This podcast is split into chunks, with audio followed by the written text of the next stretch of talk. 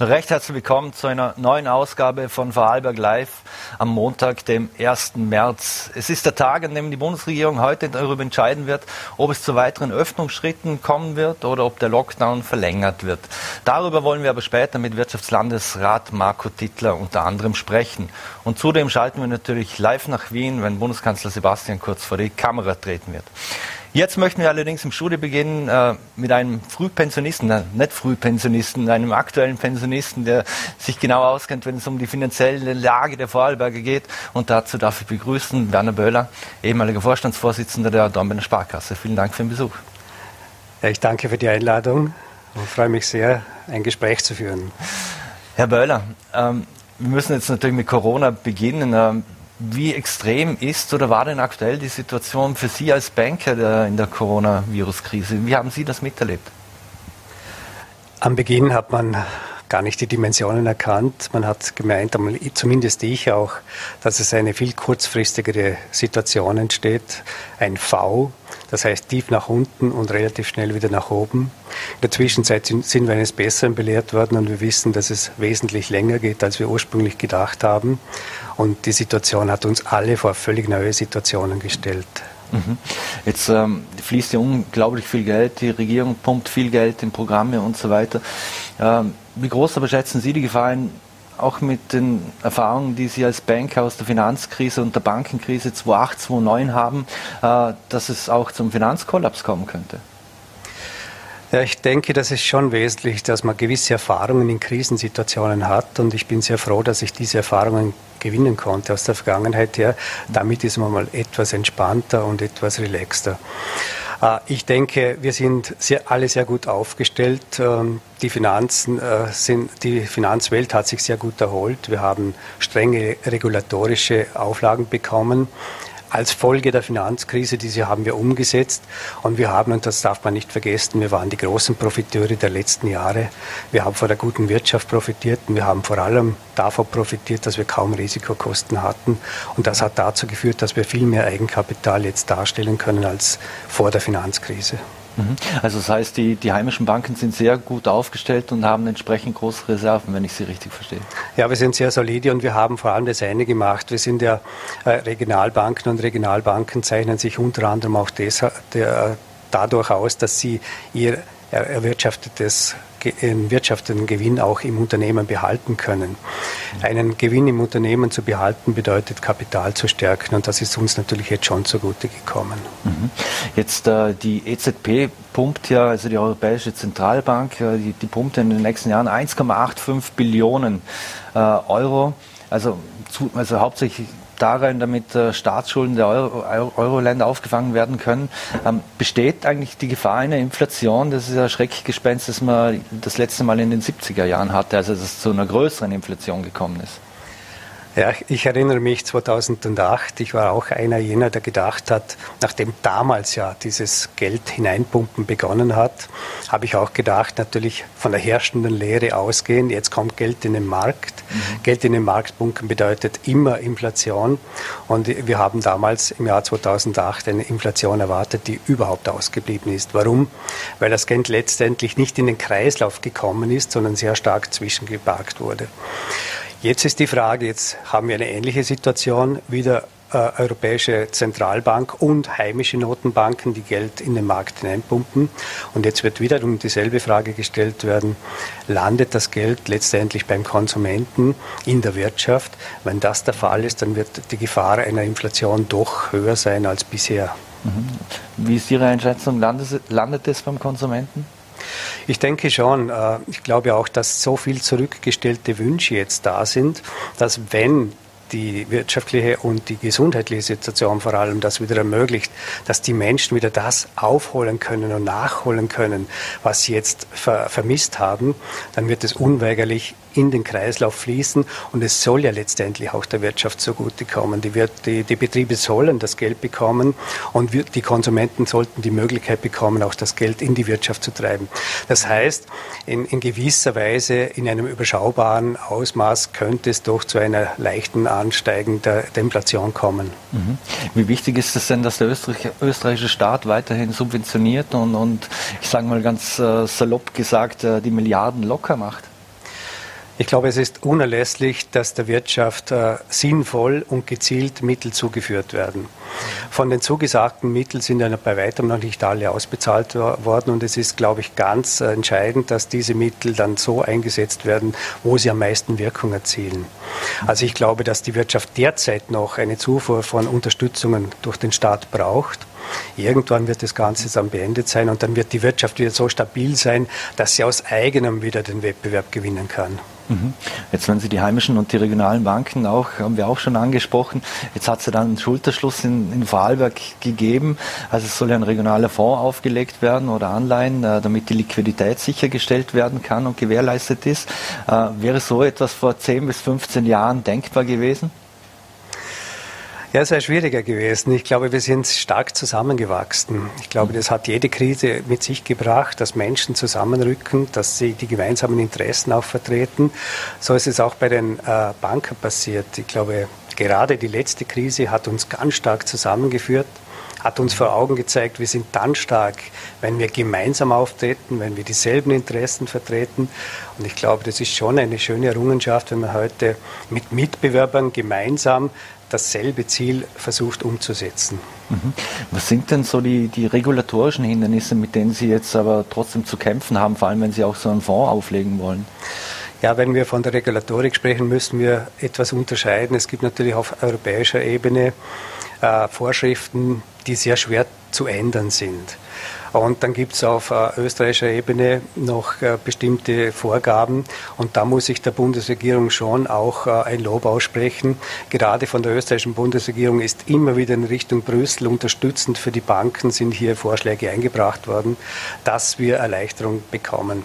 Ein großes Thema ist natürlich die Tatsache, dass wir jetzt äh, Kunden, die vermehrt kommen und Hilfeleistungen in Anspruch nehmen, entweder in Form von Stundungen oder in Form von Überbrückungskrediten, dass die automatisch von den Systemen schlecht gerätet werden und damit äh, Schwierigkeiten haben oder größere Schwierigkeiten mhm. haben, in der Zukunft auch wieder ihre Wünsche erfüllt zu bekommen. Da kämpfen wir ganz bewusst an, weil wir sagen, mhm ein funktionierendes Geschäftsmodell, das einzig und allein deshalb in Schwierigkeiten ist, weil eben die Pandemie jetzt ausgebrochen ist, das muss auch, äh, da muss es möglich sein, dass man auch in der Zukunft sehr großzügig unterstützen kann.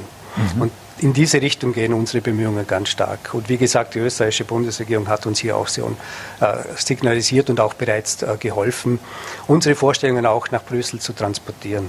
Mhm. Ähm, wenn wir von Liquidität sprechen, also Liquidität, die Unternehmen brauchen Li Liquidität, damit sie Dinge bezahlen oder investieren können. Äh, wie sieht denn das eigentlich aus mit dem Eigenkapital? Wie sind denn die Vorarlberger Unternehmen aus ihrem Erfahrungsbereich aufgestellt? Ja, sehr unterschiedlich von Branche zu Branche. Wir wissen, dass es Branchen gibt, die äh, traditionsgemäß keine hohe Eigenkapitalquote ausweisen. Wir wissen auf der anderen Seite, dass es Branchen gibt, die immer gut kapitalisiert waren.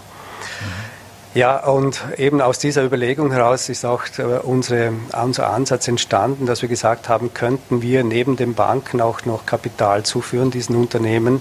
Und das hat letztendlich auch zu dieser Ländle-Anleihe oder diesem Ländle-Fonds geführt.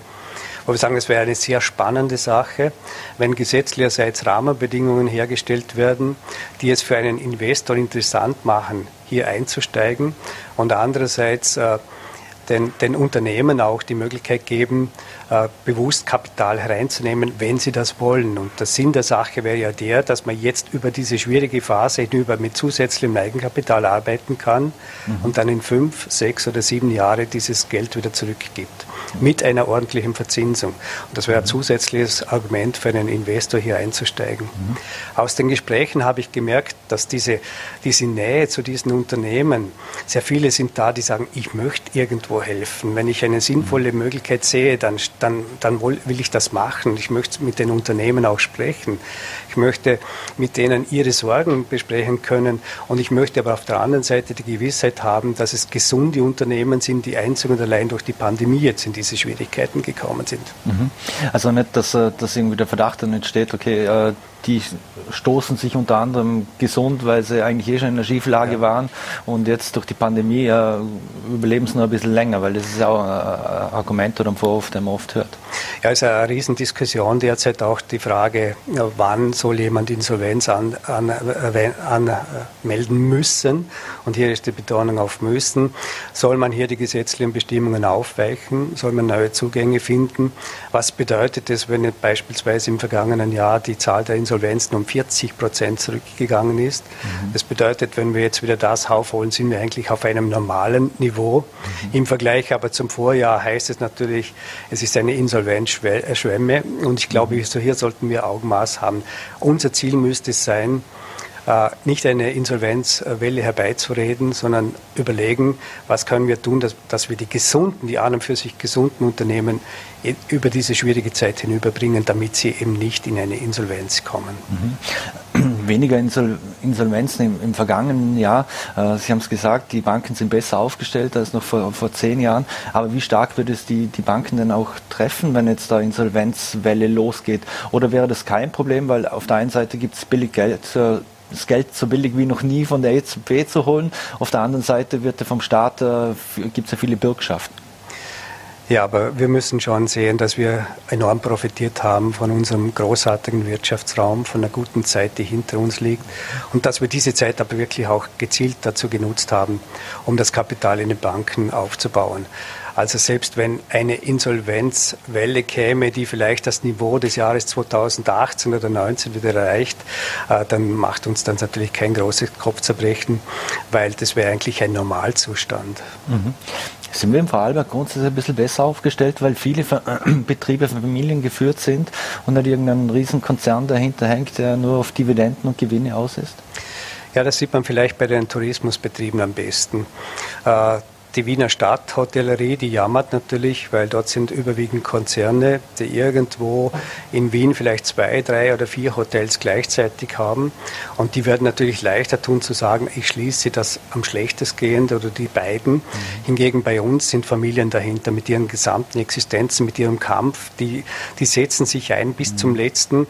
Und da ist auch eine sehr vertrauensvolle Basis zwischen diesen Familienunternehmen und den Banken entstanden. Wir kennen diese Menschen gut, wir wissen, wissen, wie sie ticken, wir wissen, dass sie zu ihrem Unternehmen stehen. Und da tut man sich auch als Bank wesentlich leichter, hier äh, Hilfe zu bieten. Mhm.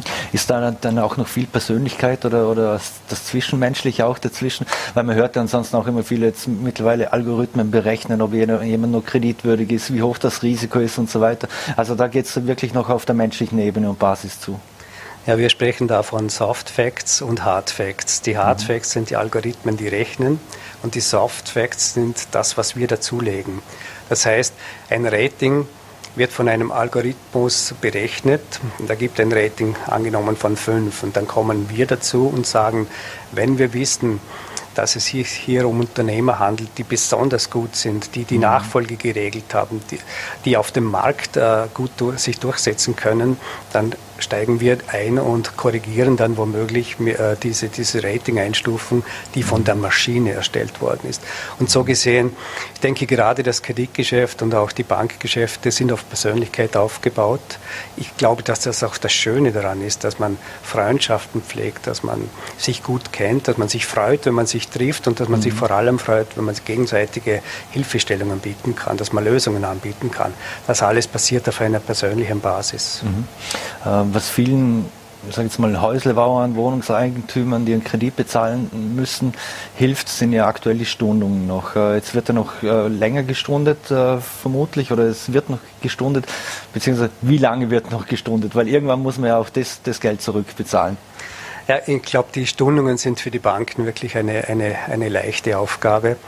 Äh, wenn uns die Regulatorik hier nicht einen Strich durch die Rechnung zieht. Aber ich denke, alle, die jetzt Einkommenseinbußen haben und diese Einkommenseinbußen dazu führen, dass sie schwer durch den Alltag kommen, denen muss man ganz einfach helfen, indem man die Stundungen weiterführt. Es hat ja ein gesetzliches Moratorium gegeben, das ist mhm. ausgelaufen. Auch deshalb, weil man den Eindruck gewonnen hat, dass die Banken hier keinen gesetzlichen Zwang brauchen, sondern dass sie selber wissen, dass sie weiterhelfen müssen. Mhm. Ähm Ist eigentlich schon zu bemerken, dass die Menschen auf ihre Rücklagen zurückgreifen müssen, weil sie in eine finanzielle Schieflage geraten, also sprich Auflösung von Sparbüchern oder von Fonds? Oder ist es bei uns in, in Vorarlberg noch nicht so der große Fall? Ja, hier gibt es vielleicht einen Unterschied zwischen der Statistik und dem Einzelfall. Mhm. Statistisch wissen wir, dass die Sparquote im vergangenen Jahr ein absolutes Rekordausmaß eingenommen hat. Sparquote ist also der Anteil, der vom Einkommen auf die Seite gelegt werden kann. Die ist von 7% auf etwa 14% hinaufgeschnellt. Eine Entwicklung, wie ich sie nie zuvor erlebt habe. Das heißt, mhm. in Summe ist sehr viel Geld auf die Seite gegangen. Mhm. Und dann gibt es den Einzelfall, dann gibt es die Familie mit mehreren Kindern, die sagt, aufgrund der Einkommenseinbußen sind, waren wir jetzt gezwungen, auf unsere Ersparnisse zu greifen. In Summe fließt aber mehr Geld hinein, als herausgeht. Merkt man auch, dass es im Vorarlberg ein bisschen besser geht, wenn man sieht, äh, viele Menschen versuchen bewusst einzukaufen, gehen bewusst einkaufen, gehen zum Bauern, wollen äh, ihre Bio-Lebensmittel, äh, Direktvermarktung boomt un, ungemein. ist es aber Qualität kostet natürlich auch. Also ist es auch so ein Zeichen dafür, dass es uns noch besser geht? Ich glaube, es ist auch ein Zeichen der Solidarität, des, des Zueinanderfindens, des einander helfen wollens. Ich glaube, es haben sehr viele Leute auch den Wunsch, den Bauer um die Ecke zu unterstützen, auch wenn es ein bisschen teurer ist und wenn, wenn ich das aus dem Kühlschrank holen muss, eine völlig neue Situation. Aber die Leute strahlen dabei, die sind zufrieden, die sind glücklich, dass sie einerseits gute Produkte kaufen können, wo sie wissen, da ist alles unverfälscht und andererseits das Bewusstsein, ich kann vielleicht auch jemandem helfen, der sich schwer tut, jetzt die anderen Absatzkanäle zu kompensieren. Mhm. Ähm wir haben ja die Banken- und Finanzkrise angesprochen. Äh, können Sie nachvollziehen, dass äh, viele Menschen sich gedacht haben, vor zehn Jahren haben wir die Banken gerettet, jetzt sollen die uns retten? Oder ist das zu kurz und zu einfach gedacht? Na gut, man müsste mal überlegen, welche Banken hat man gerettet. Wenn man das äh, analysiert, dann stellt man fest, es waren ja ganz, ganz wenige. Und vor allem war ja diese Bankenrettungsgeschichte eher in Amerika und England äh, als bei uns zu Hause. Aber in, in der Bevölkerung ist dieses Bewusstsein natürlich da. Und ich verstehe schon, dass man sagt, oh, wir, wir wollen jetzt etwas zurückbekommen und wir stehen auch dazu. Wir wollen etwas zurückgeben, wobei wir ja damals nichts bekommen haben. Im Gegenteil, wir haben Bankensteuern zu bezahlen und ähnliches.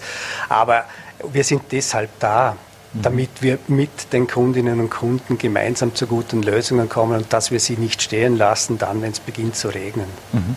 Äh, statistisch gesehen leben wir haben wir harte Zeiten derzeit, vor allem wenn man auf die Arbeitslosenzahlen äh, einen Blick wirft. Äh, trotzdem werden weiterhin Fachkräfte gesucht. Äh, viele Betriebe suchen Fach, Fachkräfte noch. Ähm, ist aber auch grundsätzlich mal so, so ein Zeichen unserer Zeit. Immer wenn es nach unten geht, es wird auch irgendwann wieder nach oben gehen und man blickt optimistisch und positiv in die Zukunft und wir haben jetzt die Talsohle noch nicht ganz erreicht. Ja, ich glaube, da ist natürlich die Kurzarbeit auch zu erwähnen. Die Kurzarbeit bindet natürlich die Mitarbeitenden auch an ihre Unternehmen. Und ich glaube auch, dass dazu kommt, dass sehr viele von uns in gut gehenden Unternehmen, äh, in sehr erfolgreichen Unternehmen beschäftigt sind. Und dort besteht auch die Zuversicht, dass sich nachdem die, die Wirtschaft wieder nach oben geht, auch diese guten Unternehmen wieder sehr gut entwickeln werden und ich dann aus der Kurzarbeit wieder in die normale Arbeitszeit übergeführt werden kann. Und ich, mhm. ich glaube, dass auch ein Zeichen der Zuversicht ist der Bevölkerung an die starken Unternehmen, die wir ja zuhauf in, im Lande haben. Mhm. Aber also auch aus Ihrer Sicht Kurzarbeiter kein Instrument und kein äh, Tool oder kein, keine Maßnahme, die man zu lange in die Zukunft ziehen sollte? Nein, ich glaube, es ist ja angekündigt worden vom Arbeitsminister, dass sie auslaufen wird. Das wird auch richtig sein, weil die Menschen müssen wieder die, die, die, normale Arbeit finden und vor allem sollten sie nicht an ein Unternehmen gebunden werden, das womöglich dann keine Möglichkeiten mehr bietet, volle Arbeitskräfte zu, auszubilden. Und auf der anderen Seite, wie Sie gesagt haben, suchen wir ja schon wieder gezielt nach Arbeitskräften ja, im mhm. Land. Mhm. Jetzt äh, die Corona-Situation scheint ja die Gesellschaft zum Teil nicht nur inhaltlich äh, etwas auseinanderzutreiben und zu spalten, sondern auch wenn es um die Finanzen geht, dass die Schere zwischen Arm und Reich etwas weiter auseinandergeht. Ist das etwas, äh, das Sie auch befürchten oder, oder feststellen oder ist das eine falsche Wahrnehmung? Ich würde es dann befürchten, wenn wir länger anhaltend diese Situation hätten, dass sehr viele Menschen jetzt nicht in der vollen Beschäftigung sind. Nachdem ich überzeugt bin, dass die Wirtschaft in den nächsten Monaten wieder in gewohnten Bahnen laufen wird, dass dann wieder unsere erfolgreichen Unternehmen ihre, ihre Beschäftigungen ausweiten können, glaube ich, dass diese Menschen wieder in den Mittelstand aufsteigen können, mhm. sodass ich diese Schere nicht allzu groß auseinandergehen sehe. Mhm. Jetzt heute will ja die Bundesregierung äh über möglicherweise über Öffnungsschritte berichten oder wir werden sehen, wie es wirklich, äh, was wirklich angekündigt wird. Öffnen zulassen, regional öffnen. Was ist Ihre persönliche Meinung dazu? Es ist wirklich eine persönliche. Erstens einmal, ich glaube, man muss mit Augenmaß vorgehen. Natürlich ist auf der einen Seite die, die, die Zahlen die, der Neuinfektionen sind derzeit für Vorarlberg gesprochen moderater, als wir es in der Vergangenheit gekannt haben. Wir wissen aber, dass Mutationen herum sind, die das Ganze sehr schnell wieder drehen können. Mhm. Selber glaube ich, dass das wäre schön, wenn wir jetzt belohnt würden, und ganz vorsichtig mit guten Konzepten, aber auch mit guten Kontrollen wieder gewisse Lockerungen andenken könnten. Mhm. Äh, wie sieht es aus? Legen die, die Vorarlberger eher Geld mittlerweile unter das Kopfpolster oder kommt alles auf das Sparbuch? Auf dem Sparbuch es gibt ja fast keine Zinsen. Äh, macht das überhaupt Sinn? Ja, die Sparquote sagt eben, dass sehr vieles äh, in die Banken geht. Allerdings äh, stellen wir fest, dass alternative Veranlagungen zum Sparbuch dazu jetzt auch sehr stark nachgefragt werden. Das sind beispielsweise die verschiedensten Arten von Fonds. Mhm. Das Fondssparen hat gewaltig zugelegt und bringt natürlich je nachdem, was für ein Risikogehalt in diesem Fonds drin ist, auch entsprechende höhere Renditen. Mhm. Ansonsten, glaube ich, wird das Geld immer noch sehr stark geparkt mhm. auf dem Sparbuch, wenn man sich sagt, ja, jetzt muss ich mal abwarten und schauen, wie es weitergeht. Mhm. Ja, ein großes Thema ist immer wieder, vor allem auch in den Schlagzeilen, sind so Kryptowährungen. Also da gibt es ja Bitcoin, Libra, Facebook und, und, ähnliches. Äh, wie sehr hatten Sie das überrascht, dass äh, der Bitcoin äh, auf einmal so durch die Decke gegangen ist?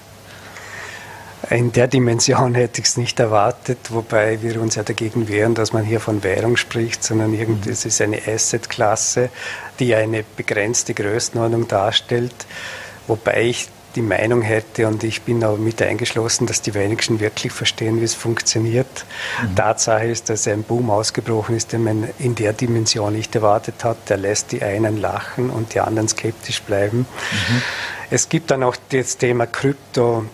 Währungen und Digitalwährungen. Das heißt, auch die Nationalbanken und Notenbanken überlegen sich ja schon das Thema Digitalwährungen und das ist natürlich nicht zu vergleichen mit den Kryptowährungen. Aber mhm. den Boom jetzt in dieser Dimension hätte ich nicht für möglich gehalten. Mhm. Ist das auch äh, ein Thema, das äh, eher viele junge Menschen anspricht? Und ich sage jetzt mal, ein paar Ältere, die wahrscheinlich in der Tech-Szene sind oder die, die irgendwo äh, schnelles Geld investieren und gewinnen wollen? Oder macht sich das wirklich schon, ist es wirklich schon ein breiteres Thema oder ist es wirklich eher eine Nische noch bei uns? Ja, persönlich glaube ich, dass man immer dann investieren sollte, wenn man etwas verstanden hat. Wenn jemand versteht, wie das System funktioniert, wenn jemand sich des Risikogehalts bewusst ist, dann ist es seine freie Entscheidung. Natürlich ist immer die große Gefahr, wenn eine Assetklasse so stark steigt, dass sie wieder tief fallen kann. Das haben wir bei, mhm. bei den Kryptowährungen in der Vergangenheit auch erlebt. Ja, es wird eine, eine Frage der, der individuellen Einschätzung sein. Wir als Banken sind ja immer sehr darauf bedacht, dass wir nur Produkte verkaufen, die wir und der Kunde bis ins Letzte verstanden hat. Und ich glaube, das sollte auch bei der Kryptowährung gelten. Mhm. Ein enormen Boom äh, oder Hype hat es darum gegeben, dass man mittlerweile relativ viel äh, mit dem Handy bezahlt und, äh, oder mit der Uhr und ich weiß nicht, also keine, keine Karte mehr hinhalten muss.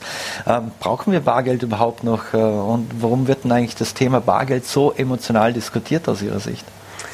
Ja, weil es noch Generationen gibt, äh, die ganz stark darauf schwören. Das sind insbesondere die Älteren, aber wir, wir äh, merken auch bei den Jüngeren immer sehr, wenn es darum geht, nicht mehr mit dem Geld, mit dem Bargeld bezahlen zu können, dann haben auch sehr viele Jüngere ihre Bedenken.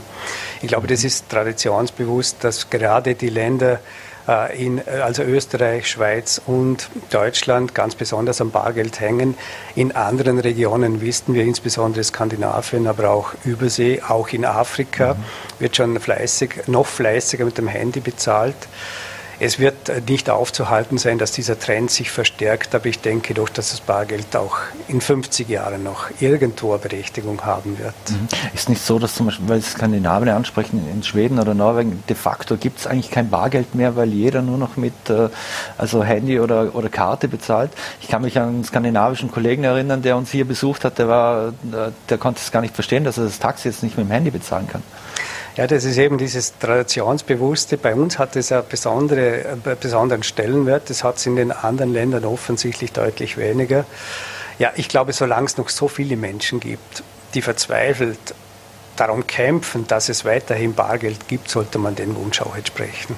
Mhm. Haben Sie schon immer an die Digitalisierung geglaubt und die Möglichkeiten, äh, die, die es bietet, vor allem auch im Bankenbereich, weil äh, Ihr Institut war ja eines der ersten oder hat ja sehr früh auf, äh, auf die, oder ist sehr früh auf diesen Zug aufgesprungen und hat sehr innovative Produkte auf den Markt gebracht, wenn ich da an George und Co. denke. Ja, wir haben äh, die Digitalisierung rechtzeitig erkannt. Wir haben sie auch rechtzeitig weitergetrieben. Aber wir waren der Meinung und der Überzeugung, das sind wir heute noch, dass die Digitalisierung Platz hat neben dem traditionellen Banking. Das heißt, die kann durchaus auch Filialen öffnen, offen halten und daneben die Digitalisierung forcieren. Das hat Platz im Moment. Mhm. Lassen Sie uns zum Abschluss noch äh, zu Ihnen persönlich kommen. Sie waren seit 1976 bei der, bei der Sparkasse, also 45 Jahre Banker. Wie ist es, wenn man an einem Montag wie heute am Morgen früh ist, muss kein Wecker abgeben, man muss aufstehen oder man muss gar nicht aufstehen, man wacht auf und äh, muss nicht auf die Uhr schauen. Mit was für einem Gefühl sind Sie heute aufgestanden? Erstens einmal, ich muss gestehen, ich bin ein furchtbar schlechter Schläfer und das habe ich jetzt auf den einen Tag hin nicht geändert. Ich bin auch heute sehr, sehr früh äh, wach geworden. Meine mhm. Gedanken haben gekreist, so als ob ich paar Stunden später in, in, in die Bank gehe. Viel hat sich noch nicht geändert. Ich habe zudem heute am Tag sehr, sehr viele Telefonate geführt weil ich in einem, in einem Serviceclub äh, im Sommer den Präsidenten übernehmen werde und, und mein Team zusammensuche. Und deshalb bin ich gar nicht richtig dazu gekommen, nachzudenken.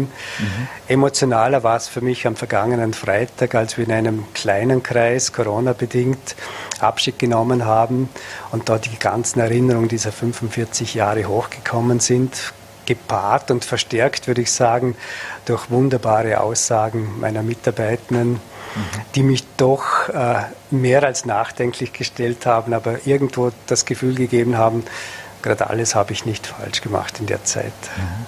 Was glauben Sie denn, wie lange werden Sie brauchen, bis Sie im unter Anführungszeichen normalen Leben angekommen sein werden?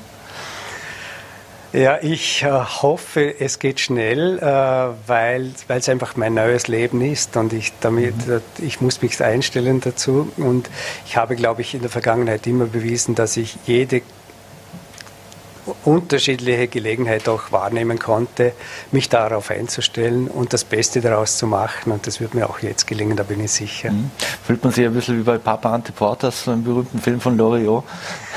Ja, ich, ich, ich, weiß nicht, äh, ich habe im Moment noch sehr wenig Gefühle zu der ganzen Sache. Mhm. Ich war überwältigt am Freitag, bin jetzt wieder voll im Trudel gewesen und jetzt, ich, ich muss mich noch selber finden, mhm. wie es mir in der Zukunft äh, geht. Ich habe die 45 Jahre wirklich genossen, bin Tag für Tag gerne hinaufgegangen mhm. und werde jetzt eine schöne Zeit haben mit meinen Enkeln, mit meinen neuen, mit Hobbys, die ich vielleicht noch intensivieren oder finden muss und mhm. bin zuversichtlich, es wird mir gelingen. Mhm.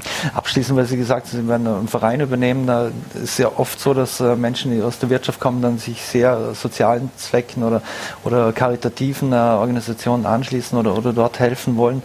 Auch etwas, das, äh, in ihrer, das Sie machen wollen? Ja, ganz klar. Ich habe einige Angebote bekommen. Ich habe alle auf die Seite gelegt, habe gesagt, gebt mir Zeit. Ich möchte mal alles überblicken können, was an Angeboten da ist. Innerlich habe ich gemerkt, dass, mir, dass mich die sozialen Dinge mehr ansprechen im Moment als die anderen. Das habe ich jetzt 45 Jahre mit großer Begeisterung gemacht. Jetzt sollte was anderes kommen. 45 Jahre Anzug und Krawatte getragen, als letzte Frage vielleicht. Also werden Sie das die nächste Woche auch noch und dann wird, wird irgendwann der, der, der Anzug in den Kasten gehängt und Türe zu. Ja, jetzt kann ich die Anzüge ausscheiden, die eh schon nicht mehr passt haben. Und die Krawatte war die letzten Monate bei mir sowieso nicht mehr dabei. Werner Böhler, vielen Dank für das Gespräch. Äh, Und ich kann nur sagen, bleiben Sie gesund und wir würden uns freuen, wenn wir Sie wieder hier wieder mal eine andere Funktion begrüßen dürften. Sehr gerne. Ich danke für die Einladung. Vielen Dank. Alles Gute. So, meine Damen und Herren, das war Werner Böller, der ehemalige Vorstandsvorsitzende der Dornbirner Sparkasse. Und wir werden hier im Studio gleich weitermachen. Wir dürfen jetzt nämlich hier gleich Wirtschaftslandesrat Marco Tittler begrüßen, der jetzt live im Studio ist. Vielen Dank für den Besuch. Danke für die Einladung. Herr Landesrat, ähm, bevor wir äh, später auf die, auf die äh, Corona-Bestimmungen der, der, Bundesregierung kommen, äh, Sie haben heute gemeinsam mit Wirtschaftskammerpräsident Metzler die Initiative Handel lokal digital präsentiert. Um was genau geht es denn da? Das ist richtig. Wir haben heute den Startschuss gegeben für ein umfassendes Beratungs- und Schulungsprogramm für die Vorarlberger Händler, äh, gepaart mit einer E-Commerce-Förderung. Das Ziel und äh, das Ziel, das wir dabei verfolgen, also der Zweck ist, Betriebe individuell zu beraten. Wir haben gemerkt, dass die Betriebe, was Digitalisierung betrifft, was E-Commerce betrifft, gänzlich unterschiedliche Informations- und Wissensstände haben. Äh, und wir wollen sie jetzt abholen, gemeinsam mit der Wirtschaftskammer und ihnen ein modulares äh, Angebot machen, wo jedes Unternehmen für sich selber rauspicken kann, was, was es braucht. Soll es eher mal in Richtung äh, Community Building gehen oder Internetpräsenz aufbauen oder die Königsklasse beispielsweise Online-Shop anstreben. Aber es muss nicht äh, im Vorhinein schon der Online-Shop sein, sondern mhm. wir wollen darauf aufmerksam machen und die Betriebe sensibilisieren, dass sie sich mit dem Thema beschäftigen. Mhm. Und dann gibt es im Anschluss die Möglichkeit, bei einer Umsetzungsförderung durch das Land und die Wirtschaftskammer das dann im eigenen Unternehmen zu implementieren. Mhm. Ähm, wer ist die genaue Zielgruppe? Ähm, grundsätzlich sind das eher Klein- und Mittelbetriebe, weil bei vielen größeren Betrieben kann man sich vorstellen, dass die digital auch entsprechend aufgestellt sind, aber beim, ich sage jetzt mal, beim kleinen Bäcker oder, oder der kleine Tischler wird es eher schwieriger sein. Im ersten Moment geht es jetzt einmal vor allem um die Betriebe, die äh, digitale Absetzkanäle brauchen. Also wir haben ja gemerkt, äh, dass der Lockdown und die Pandemiebetriebe ganz unterschiedlich betroffen hat, keine Frage, und äh, in unterschiedlichen Formen. Am schlimmsten waren aber jedenfalls die betroffen, die von heute auf morgen geschlossen wurden. Und deren Absetzkanäle dann äh, nicht mehr zur Verfügung gestanden sind, nämlich genau die Händler, die im Prinzip äh, regional verkaufen und nur über diesen Absatzkanal verkaufen. Mhm. Jetzt äh, ist das per se nichts Schlechtes, sondern ganz im Gegenteil, das ist sehr gut, ja. aber es macht natürlich nachdenklich und stellt die Frage, ob man neben dem Absatzkanal im Shop auch noch einen zweiten Absatzkanal, nämlich einen digitalen Absatzkanal, mhm. sich anschauen sollte oder sich zumindest zumindest mit dem Thema mal auseinandersetzen. Mhm. Also wenn ich Sie richtig verstehe, da, da wird dann wirklich für jeden ein, ein, ein, der digitale Auftritt sozusagen, äh, dem wird geholfen, also sprich äh, dem, dem, Unternehmer selbst. Also wir müssen kein Kaufhaus Österreich oder Kaufhaus Vorarlberg äh, befürchten, das aussieht wie ein Kaufhaus Österreich und auch dementsprechend funktioniert. Also das Ziel ist ganz bewusst, hier nicht eine Plattform zu schaffen. Das Ziel mhm. ist wirklich dem Unternehmen oder der Unternehmerin oder dem Unternehmen die Möglichkeit zu geben, sich selber mit der Frage auseinanderzusetzen, wie kann er oder sie Digitalisierung für sein Unternehmen bestmöglich nutzen. Ähm, das Ergebnis kann dann sein, dass man auf eine Plattform geht. Das kann sein, dass man Kaufhaus Österreich, mhm. Amazon oder andere Plattformen für sich nutzt. Ich möchte mhm. das nicht ausschließen. Die Plattform und die Plattformüberlegung ist das eine. Die andere Frage ist, wie beschäftige ich mich als Unternehmen damit? Was ist mein Zugang äh, zu diesem Absatzkanal E-Commerce? oder M-Commerce. Mhm. Das kann schon damit beginnen, dass ich mir nur die Frage stelle, wie bin ich überhaupt auffindbar im Internet? Wie schaut meine Präsenz aus? Mhm. Findet man mich? Findet man von mir mehr als den Firmennamen? Findet man meine Produkte? Kann man die Produkte ansehen? Kann man sie bestellen? Und so weiter. Mhm. Lassen uns das Thema wechseln. Äh, wir haben ja aktuell Rekordarbeitslosigkeit in Österreich und, und auch entsprechend Insolvenzen. Ähm, müssen wir befürchten, dass die soziale Balance äh, aktuell kippt oder können wir uns im Vorarlberg grundsätzlich besser dagegen stemmen? Wir versuchen jedenfalls alles, um uns dagegen zu stemmen. Ich glaube, gerade was die Arbeitslosigkeit betrifft, und das ist richtig, sie ist auf, auf einem Rekordniveau. Wir haben aber beispielsweise gerade nach dem ersten Lockdown gemerkt, dass wir es schaffen, innerhalb weniger Monate die Arbeitslosigkeit wieder drastisch zu senken. Äh, ja, natürlich, das ist nachvollziehbar. Wenn die Geschäfte aufmachen dürfen, dann äh, geht auch die Arbeitslosigkeit zurück. Das muss unser Ziel sein. Es muss unser Ziel sein, äh, Betriebe und Unternehmen wieder hochfahren zu lassen, sie wieder arbeiten zu lassen. Äh, das ist aus meiner Sicht der beste der beste Konjunkturmotor und auch der beste Motor für den Arbeitsmarkt. In diese Richtung muss es gehen. dann schaffen wir auch das soziale äh, Gefüge einigermaßen im Gleichgewicht zu halten, wenngleich hier die große Aufgabe auf uns zukommt, zweifelsohne darauf zu schauen, dass sich die Langzeitarbeitslosigkeit nicht verfestigt. Mhm. Vieles wird dann Öffnungen und Lockerungen oder von Öffnungen und Lockerungen abhängen. Äh, jetzt Landeshauptmann Markus Wallner jetzt in, in Wien, äh, hat ja schon vorgeschlagen, dass Vorarlberger Testregion werden könnte, wenn es in Bezug auf Öffnungen. Wie könnten da die Rahmenbedingungen dazu aussehen? Äh, wie soll es funktionieren, eine Testregion Vorarlberg, wo Öffnungen möglich sind? Das richtig, da berät zur Stunde mit den Landeshauptleuten und der Bundesregierung in Wien. Wir waren heute untertags auch in, in Abstimmung. Äh, ich glaube, dass die Zahlen es zulassen. Die Zahlen lassen es insofern zu, dass man darüber nachdenkt, äh, auch regionale Öffnungsschritte zu machen. Und Vorarlberg ist jetzt äh, in der glücklichen Position, bessere Werte aufzuweisen, als das in Österreich der Fall ist. Und deswegen ist es auch höchst an der Zeit, darüber nachzudenken, wie beispielsweise jetzt in Vorarlberg ein Hochfahren der Wirtschaft wieder möglich ist. Ich würde, mir, ich würde mir dafür wünschen, dass es klar definierte Spielregeln gibt, dass man beispielsweise äh, definiert, und wir haben das ja im Frühling schon bewiesen, äh, wie viele Gäste beispielsweise pro Verabreichungs- oder pro Tisch in der Gastronomie Platz nehmen dürfen, wie die Abstände zu sein haben. Äh, dann gehört dann ein Testkonzept noch dazu, das sicherlich noch entsprechend ausgearbeitet werden muss.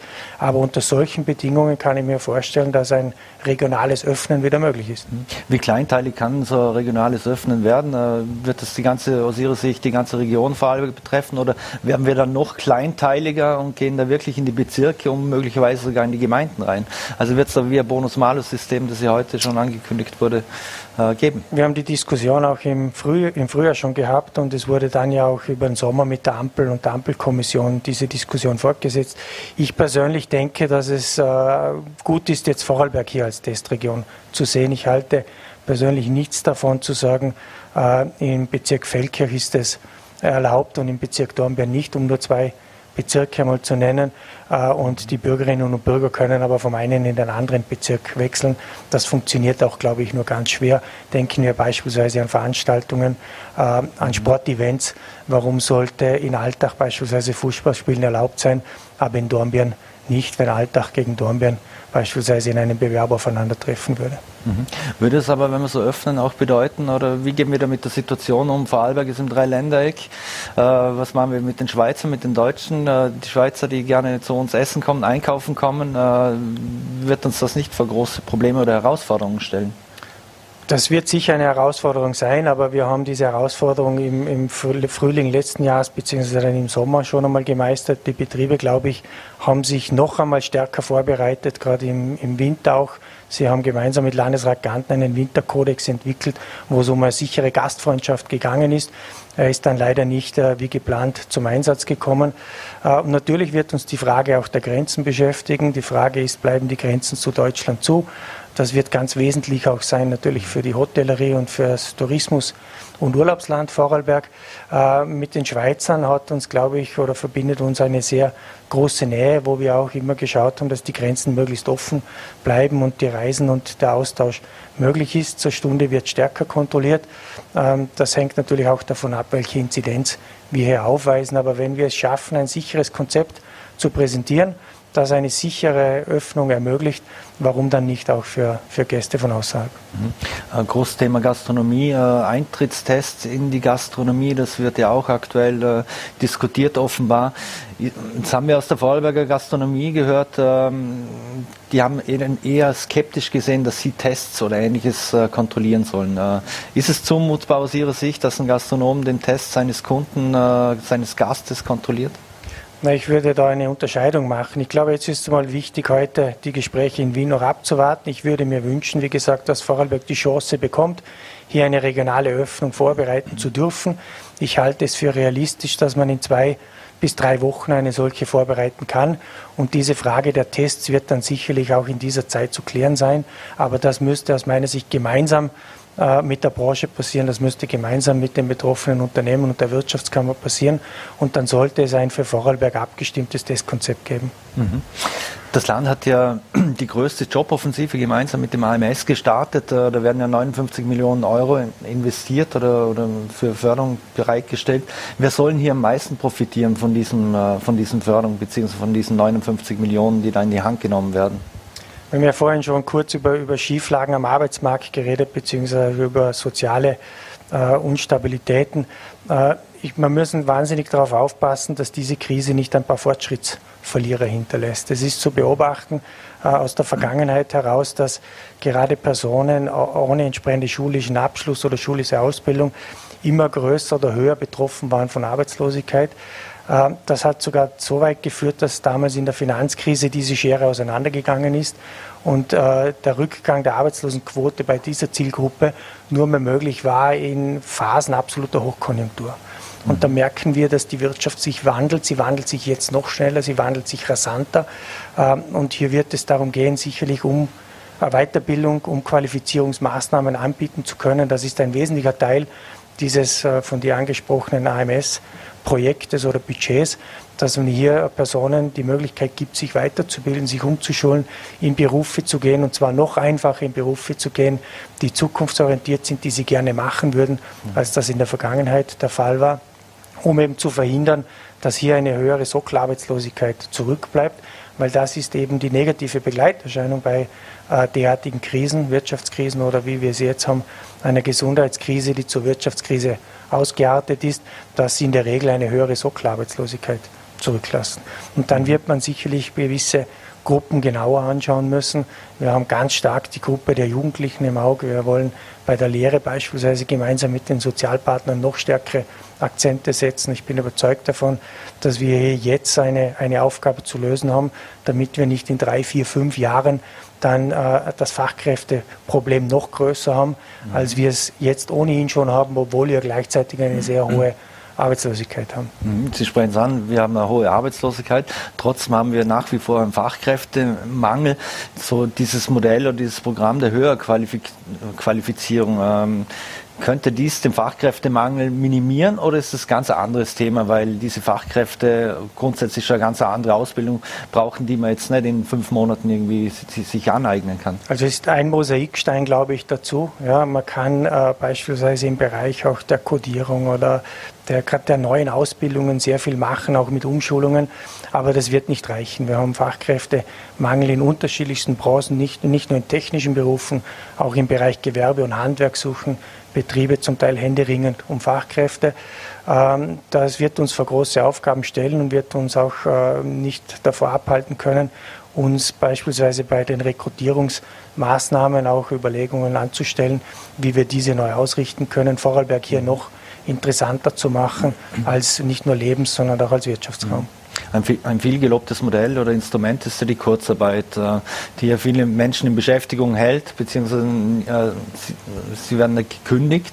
Aber ist dieses Modell der Kurzarbeit, also in Bezug zum Beispiel auf Fachkräftemangel oder Suche, kontraproduktiv? Na, das glaube ich nicht. Ich glaube, es ist äh, eine, eine notwendige Maßnahme, die jetzt noch zu setzen ist. Ich glaube, wir können sie nicht endlich äh, verlängern. Es ist gut, wenn sie dann ausläuft. Sie sollte aus meiner Sicht auslaufen mit der Öffnung der Wirtschaft, im Idealfall natürlich mit einer nachhaltigen Öffnung der Wirtschaft. Äh, ich glaube nicht, dass Personen, die beispielsweise jetzt in der Gastronomie oder der Hotellerie mhm. unbedingt in diesem Beruf arbeiten wollen. Und wir sollten ja den Personen die Möglichkeit geben, in dem Beruf zu arbeiten, den sie von sich aus gerne machen wollen. Ich glaube nicht, dass jetzt der Wegfall des Kurzarbeitszeitmodells dazu führt, dass jemand, der gerne beispielsweise Hotellerie oder Gastronomie arbeitet und das gelernt hat, jetzt in einen anderen Beruf gedrängt wird. Das kann nicht das Ziel sein. Insofern halte ich diese Maßnahme der Kurzarbeit für gut und sinnvoll. Äh, aber wie gesagt, äh, nur solange wir sie auch brauchen und mit einem Hochfahren und Wiederöffnen der Wirtschaft mhm. muss man auch diese Maßnahme entsprechend ablaufen oder zurücklaufen lassen. ÖGB-Chef Katzian hatte gestern in der ORF-Pressestunde unter anderem mit äh, Chefredakteur Gerold Riedmann gesagt, dass er, dass er sich eine Ausweitung der Kurzarbeit bis in die zweite Jahreshälfte wünscht. Also das ist aus Ihrer Sicht äh, ausgeschlossen. Sobald wir öffnen, ist das Kurzarbeitsmodell dahin? Nein, ich denke, wir müssen nachhaltig öffnen. Also ich glaube, es macht keinen Sinn, das Kurzarbeitszeitmodell dann weiter anzubieten, wenn die Wirtschaft wieder hochgefahren ist und läuft. Ja. Mhm. Solange wir uns in dieser zugegebenermaßen sehr instabilen Situation befinden, äh, aus der ich persönlich hoffe, jetzt schon äh, rauszukommen, nämlich um nicht zu wissen, wann kommt die nächste Welle auf uns zu und was bedeutet mhm. es dann. Äh, das sollte im Übrigen auch das Ziel sein eines, eines regionalen Wiederhochfahrens, dass wir das gesichert machen können und nachhaltig machen können. Aber dann ist es an der Zeit, darüber nachzudenken, wie dieses Modell äh, zurückgefahren werden kann oder allenfalls natürlich auf die Branchen dann äh, reduziert werden kann, die es wirklich brauchen. Mhm. Jetzt Frauen sind besonders stark betroffen in dieser Coronavirus-Krise. Äh, sie machen das meiste Homeschooling, sie haben die Erziehung, Haushalt und so weiter. Alles äh, müssen die Frauen oder machen viele Frauen. Und die fallen dann zum Teil auch aus dem Arbeitsmarkt heraus. Braucht man da spezielle Maßnahmen und, und Instrumente, dass man die auch da drin hält? Also es gibt hier spezielle Maßnahmen und auch Überlegungen seitens des AMS und auch Teil dieser von dir angekündigten AMS-Joboffensive, dass es hier spezielle Anlaufstellen gibt, die ohnehin auch da sind und die einen fantastischen Job machen, ähm, aber dass man auch die Programme, die dahinter liegen, beispielsweise auch äh, FTI, Frauen in die Technik zu führen, mhm. Ähm, dass man die entsprechend höher dotiert oder besser ausstattet, wenn es gebraucht wird, dass wir hier auch die Möglichkeiten mhm. haben, noch flexibler auf die Bedürfnisse und Wünsche zu reagieren. Mhm. Jetzt seit Tagen, äh, seit einigen Tagen äh, gibt es ein bisschen das Schreckgespenst der, der Inflation, wird da auf, auf verschiedenen Medien kolportiert. Halten Sie das grundsätzlich für möglich, dass, dass wir wieder in eine Inflation hineinkommen, so wie es das historisch gesehen das letzte Mal vor 50 Jahren gegeben hat? Ähm, ich halte es nicht für ausgeschlossen, dass die Inflation natürlich ansteigt. Das ist äh, nicht ausgeschlossen. Äh, ich habe aber auch mit sehr viel Interesse vor wenigen Wochen einen spannenden Artikel im Handelsblatt gelesen, wo die Deflation als großes Problem mhm. skizziert wurde. Ähm, und ich glaube, es ist wahnsinnig schwierig, jetzt die entsprechenden Prognosen dafür abzugeben. Ähm, ich glaube, dass die Kreditmenge jetzt zwar in den Markt gegeben wird, aber wir merken, sie wird ja nicht ausgegeben. Also es mhm. ist die, nicht überraschend für mich, dass die Inflation zum jetzigen Zeitpunkt noch nicht entsprechend angezogen hat. Es wird sicherlich oder kann hier einen entsprechenden Nachholeffekt geben. Ich rechne mich nicht damit, dass es in astronomische Höhen gehen wird. Das Problem und das Thema der Deflation ist dabei aus meiner Sicht ebenso zu berücksichtigen wie das der Inflation. Mhm. Nach all diesen schlechten Nachrichten von Corona und äh, was es alles mit sich bringt, wie sehr freuen Sie da eigentlich auch positive Meldungen? Äh, wenn man jetzt zum Beispiel rausnimmt, Silveretta Montafon investiert äh, in diesem Jahr in den Silveretta Park. Äh, die Hen Group hat der Firma übernommen, 300 Millionen Anleihe der, der Raiffeisenbank. Meusburg investiert in Hohenems. Äh, und da gibt es ja doch ein paar. Äh, wie wichtig ist denn das für Vorarlberg und auch vor allem auch für die Menschen? Ich glaube, es ist extrem wichtig. Ich habe ja selber diese Woche oder letzte Woche bei zwei Spatenstichen wieder teilnehmen dürfen, äh, mit Corona-Regeln und Abstand und allem drum und dran. Äh, man hat fast einmal ein bisschen ein schlechtes Gewissen, dass es da Betriebe gibt, die aus dem Vollen investieren können, während man natürlich auf der anderen Seite Betriebe hat, die mit dem Rücken zur Wand stehen. Aber ich glaube trotzdem, dass es genau diese positiven Beispiele braucht. Wir sehen ja ganz allgemein, dass die Krise ja alle, die Betriebe lang nicht alle gleich getroffen hat. Wir haben Betriebe, die kommen fantastisch durch diese Krise durch. Einige mhm. davon haben 2020 das beste Geschäftsjahr geschrieben und andere trifft es mit voller Härte. Umso härter natürlich, ich habe es erwähnt, wenn die Betriebe A entweder geschlossen wurden oder, der in, oder sie in einem Geschäftszweig sind, äh, den sie überwiegend oder ausschließlich mit Betrieben machen, die geschlossen wurden. Ja? Mhm. Und da sehen wir schon, dass die Betriebe teilweise im Rücken zur Wand stehen, um das Überleben kämpfen. Äh, und gleichzeitig gibt es Betriebe, bei denen der Geschäftsverlauf deutlich anders ist. Nichtsdestotrotz glaube ich, dass es das braucht für die, ja, für die Allgemeinheit, diese Signale, aber auch für den Wirtschaftsstandort und die Wirtschaft allgemein. Wirtschaft hat auch viel mit Psychologie zu tun und ich glaube, es ist ein gutes Signal, dass man auch sieht, dass äh, jetzt andere Branchen uns auch ein Stück weit durch diese Krise tragen können. Es ist mhm. halt hauptsächlich die Produktion, das produzierende Gewerbe, die Industrie, die diese Rolle jetzt übernehmen, während in der Vergangenheit in anderen schwächeren Konjunkturzyklen andere Branchen diese Rolle übernommen haben. Mhm. Äh, Sie waren ja auch bei dem Starten, äh, Spatenstich in, in Lautrach dabei, äh, bei dem Wohnprojekt Continuum, da geht es ja um Microliving. Äh, jetzt hat der Alexander Stuchli gegenüber den Vorarlberger Nachrichten gesagt, dass das Vorarlberger Baugesetz diese besondere Form äh, des Wohnens, des Lebens nicht berücksichtigt. Muss man da in, in, im Baugesetz muss man da nachschärfen, weil man muss ja auch bedenken, dass äh, erst die EU das Rheintal als städtische Region, als urbanes Gebiet äh, klassifiziert hat, unter Anführungszeichen. Äh, müssen wir da anders denken? Er spricht da zwei ganz spezielle Verordnungen an, die, das ist zum einen das Thema der, der Kinderspielplätze und das andere der Abstellplätze für die PKWs. Ich glaube, das sind zwei Themen, die haben wir aber auf der Agenda, die wird man sich anschauen müssen.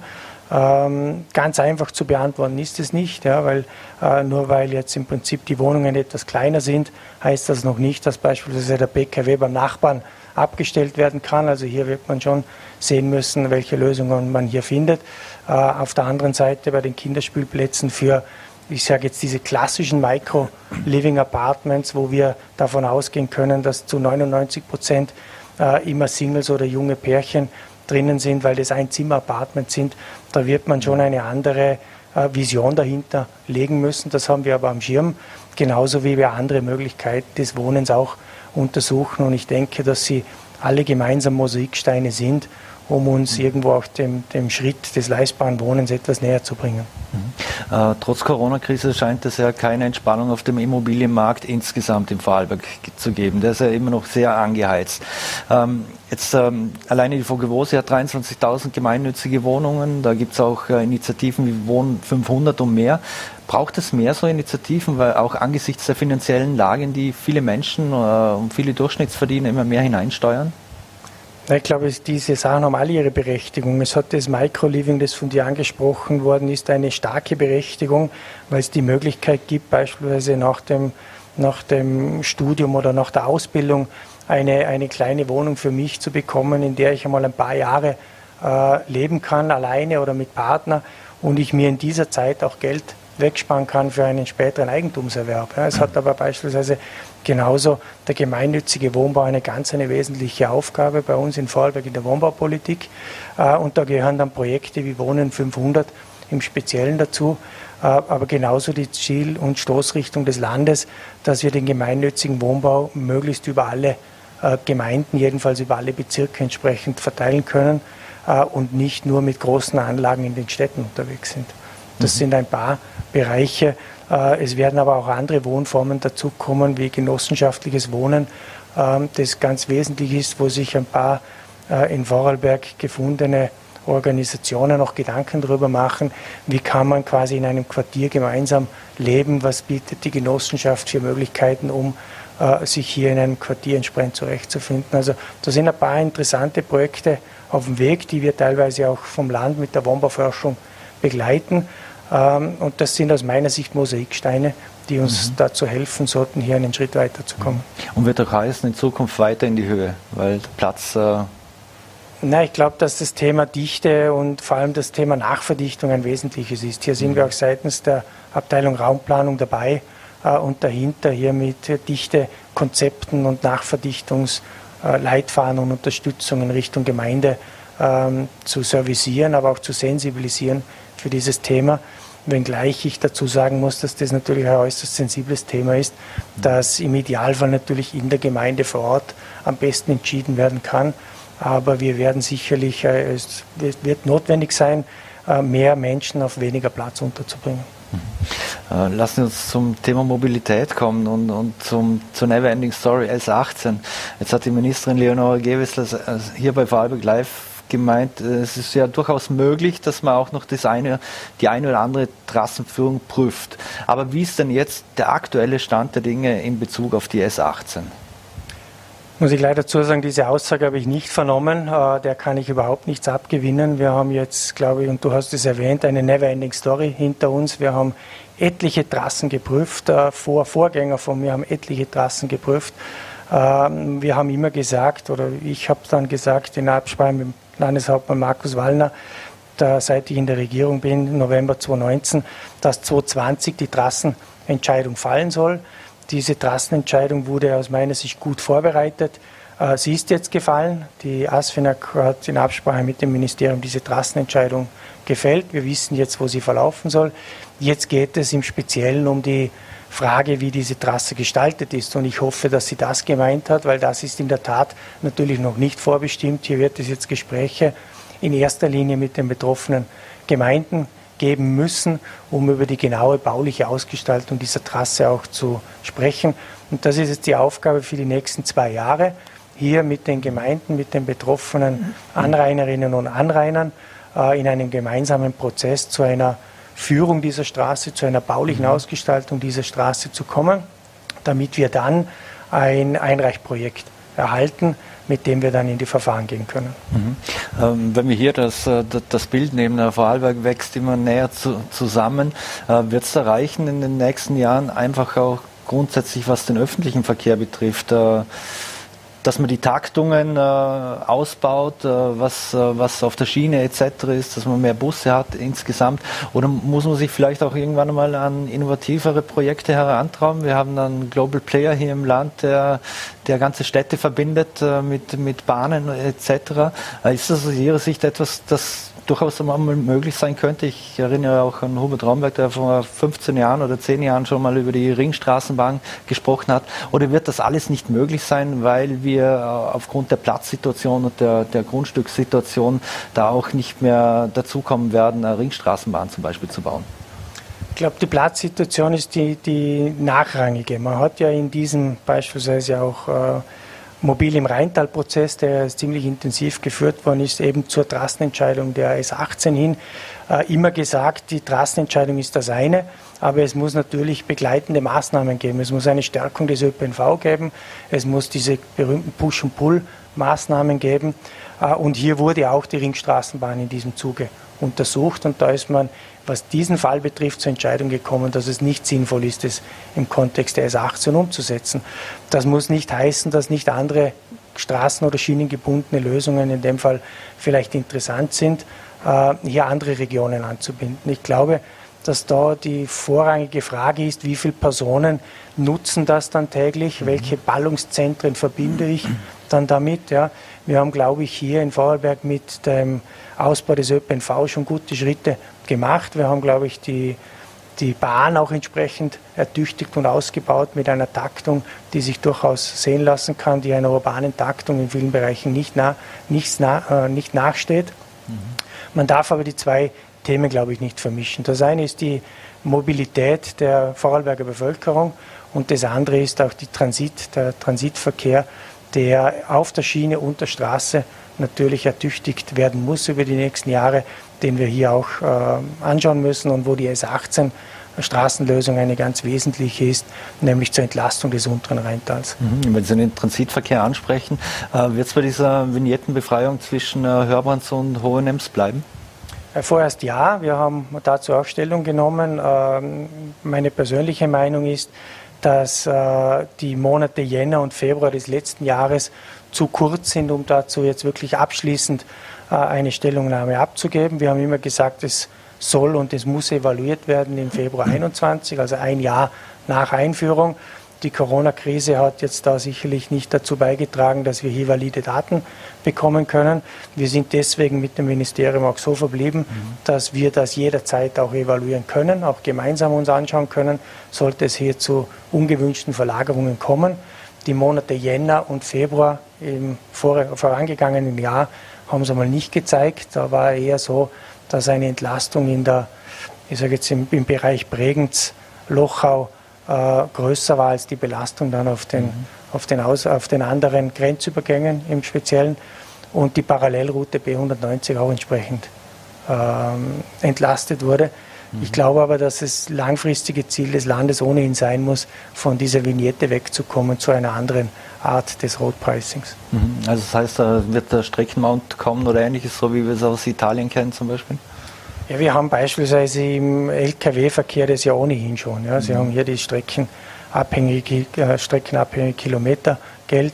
Ähm, ich, wünsche, ich würde mir auch wünschen, dass man das europäisch mhm. denkt. Also ich glaube gerade für uns hier im Dreiländereck, spätestens wenn in Deutschland irgendwann die Diskussion um eine Vignette einmal losgeht, dann sollte man hier eine Lösung haben, sonst habe ich entweder drei Vignetten ähm, ähm, auf der Windschutzscheibe oder drei digitale Vignetten hinterlegt. Mhm. Ich glaube nicht, dass das das europäische Ziel sein sollte. Hier wäre es aus meiner Sicht gerade für Vorarlberg wünschenswert, wenn es eine europäische Lösung mhm. geben würde, eines Tages. Sie haben es angesprochen, von der Vignettenbefreiung hat Bregenz profitiert. Äh, jetzt war ja letzte Woche zu, lösen, äh, zu lesen, dass es einen Etappensieg in Sachen Unterflurlösung für Bregenz etc. und Bahnhof geben würde. Ist man da eigentlich auf Sie als Vertreter des Landes schon zugekommen? Wir haben einmal im Vorfeld vor diesem Termin Gespräche gehabt mit dem Bürgermeister. Äh, Im Nachgang noch nicht. Äh, was ich jetzt vernommen habe, laufen jetzt die Planungen äh, hier in diese Richtung. Und dann wird sich weisen, welches, welches Projekt hier genau vorschwebt, beziehungsweise welches Projekt dann in Umsetzung gehen soll. Mhm. Jetzt müssen, müssen leider langsam zum Schluss kommen, aber ähm, es, das Land wird äh, einiges investieren in Hoch- und Tiefbau. Äh, da, da, steht der Investitionsvolumen von 150 Millionen Euro an. Äh, was sind denn die priorisierten Projekte? Oder was wird priorisiert, wo als erstes investiert werden soll? Was ist das Wichtigste aus Ihrer Sicht? Da geht es nicht darum, wo soll jetzt als erstes investiert werden, sondern da geht es zum Teil ja darum, wirklich schon lang geplante Projekte oder schon bereits angefangene Projekte zu realisieren. Ähm, ich glaube, es ist wichtig, und da kann ich auch anschließen an das, an das vorige Thema, des, des Transitverkehrs, aber vor allem auch des, des Verkehrs innerhalb von Vorarlberg. Ich glaube, es ist wichtig, beispielsweise die Rheintalautobahn zu einer entsprechenden Stadtautobahn mit entsprechenden Abfahrten auszubauen. Ich glaube, äh, unabhängig davon, wie wir uns bewegen werden in, in ein paar Jahren, das kann durchaus sein, dass wir uns emissionsfrei bewegen. Dennoch halte ich es für sinnvoll, dass wir unsere Region so anschließen, dass man es auf kürzesten Wege schafft, über das hochrangige Netz äh, äh, an seinen Bestimmungs- oder Zielort zu kommen. Und da ist es wichtig, beispielsweise jetzt Rheintal Mitte umzusetzen. Mhm. Oder? Dornbirn hat mit Dornbirn Nord und Dornbirn Süd äh, zwei Autobahnabfahrten, ich weiß nicht wie viele Jahre schon, da war die Stadt vermutlich halb so groß. Mittlerweile ist die Stadt und das Einzugsgebiet deutlich größer. Es ist längst überfällig, hier eine entsprechende Anbindung zu schaffen mit Rheintal Mitte die mhm. entlastet automatisch auch Honems. Wir werden uns überlegen müssen, beispielsweise äh, Wolfurt-Lauterach mhm. auszubauen, damit der Lkw-Güterverkehr, der auch zum Terminal Wolfurt hinfährt, zum Verladen oder, oder vom Verladen kommt, dass der unmittelbar und direkt angeschlossen wird über einen Vollanschluss und nicht über Dornbirn Nord erschlossen mhm. werden muss. Und es gibt hier noch ein, zwei Ertüchtigungen, die aus meiner Sicht notwendig sind. Angesprochen auf das konkrete Bauprogramm ist natürlich der Felkirer Stadttunnel, mhm. ein Großprojekt, das jetzt losgeht. Rheintal Mitte habe ich erwähnt. Äh, und die Rheinbrücke ist ein mhm. Großprojekt, das sich budgetär jetzt im 21er Jahr natürlich niederschlägt. Die muss renoviert oder die muss saniert werden. Sie wird nicht nur saniert, sie wird ja abgetragen und neu gebaut. Das ist zum einen hochwassertechnisch notwendig, zum anderen aber auch, äh, um hier den Durchfluss zu erhöhen und auch den ÖPNV hier zu verbessern mit eigener mhm. Busspur und entsprechenden äh, entsprechender Radinfrastruktur. Mhm. Äh, in Bezug auf den Stadttunnel, welche muss man Abstriche machen aufgrund der Corona-Krise, die auch ein Riesenloch in die äh, Vorarlberger Kassen gerissen hat? Das Problem ist, dass wir jetzt in einer Corona-Krise uns befinden und wir jetzt über Projekte, Zukunftsprojekte sprechen, die uns eigentlich die nächsten 20, 30 Jahre äh, entlasten sollten. Und wir sind deswegen im Sommer ganz genau über die Bücher gegangen. Wir haben unsere Großprojekte so aufeinander abgestellt, dass wir sie mit den uns zur Verfügung stehenden Budgets stemmen können. Das haben wir gemacht und dann haben wir quasi die Ampel wieder auf grün geschalten und gesagt, okay, bei diesen Projekten, so wie ich sie jetzt erwähnt habe, bei denen bleiben wir, die können wir umsetzen, das lässt das Budget äh, zu und das ist jetzt das mittelfristige Bauprogramm des Landes, die wir äh, vorhaben auch so umzusetzen. Ganz speziell beim Stadttunnel ist es auch so, dass wir hier einen UVP-Bescheid haben. Dieser UVP-Bescheid gibt uns gewisse Fristen vor, beispielsweise mhm. bis wann Erkundungsstollen gemacht werden müssen oder der Tunnelausbau äh, äh, als, als eigenes Projekt gestartet werden muss.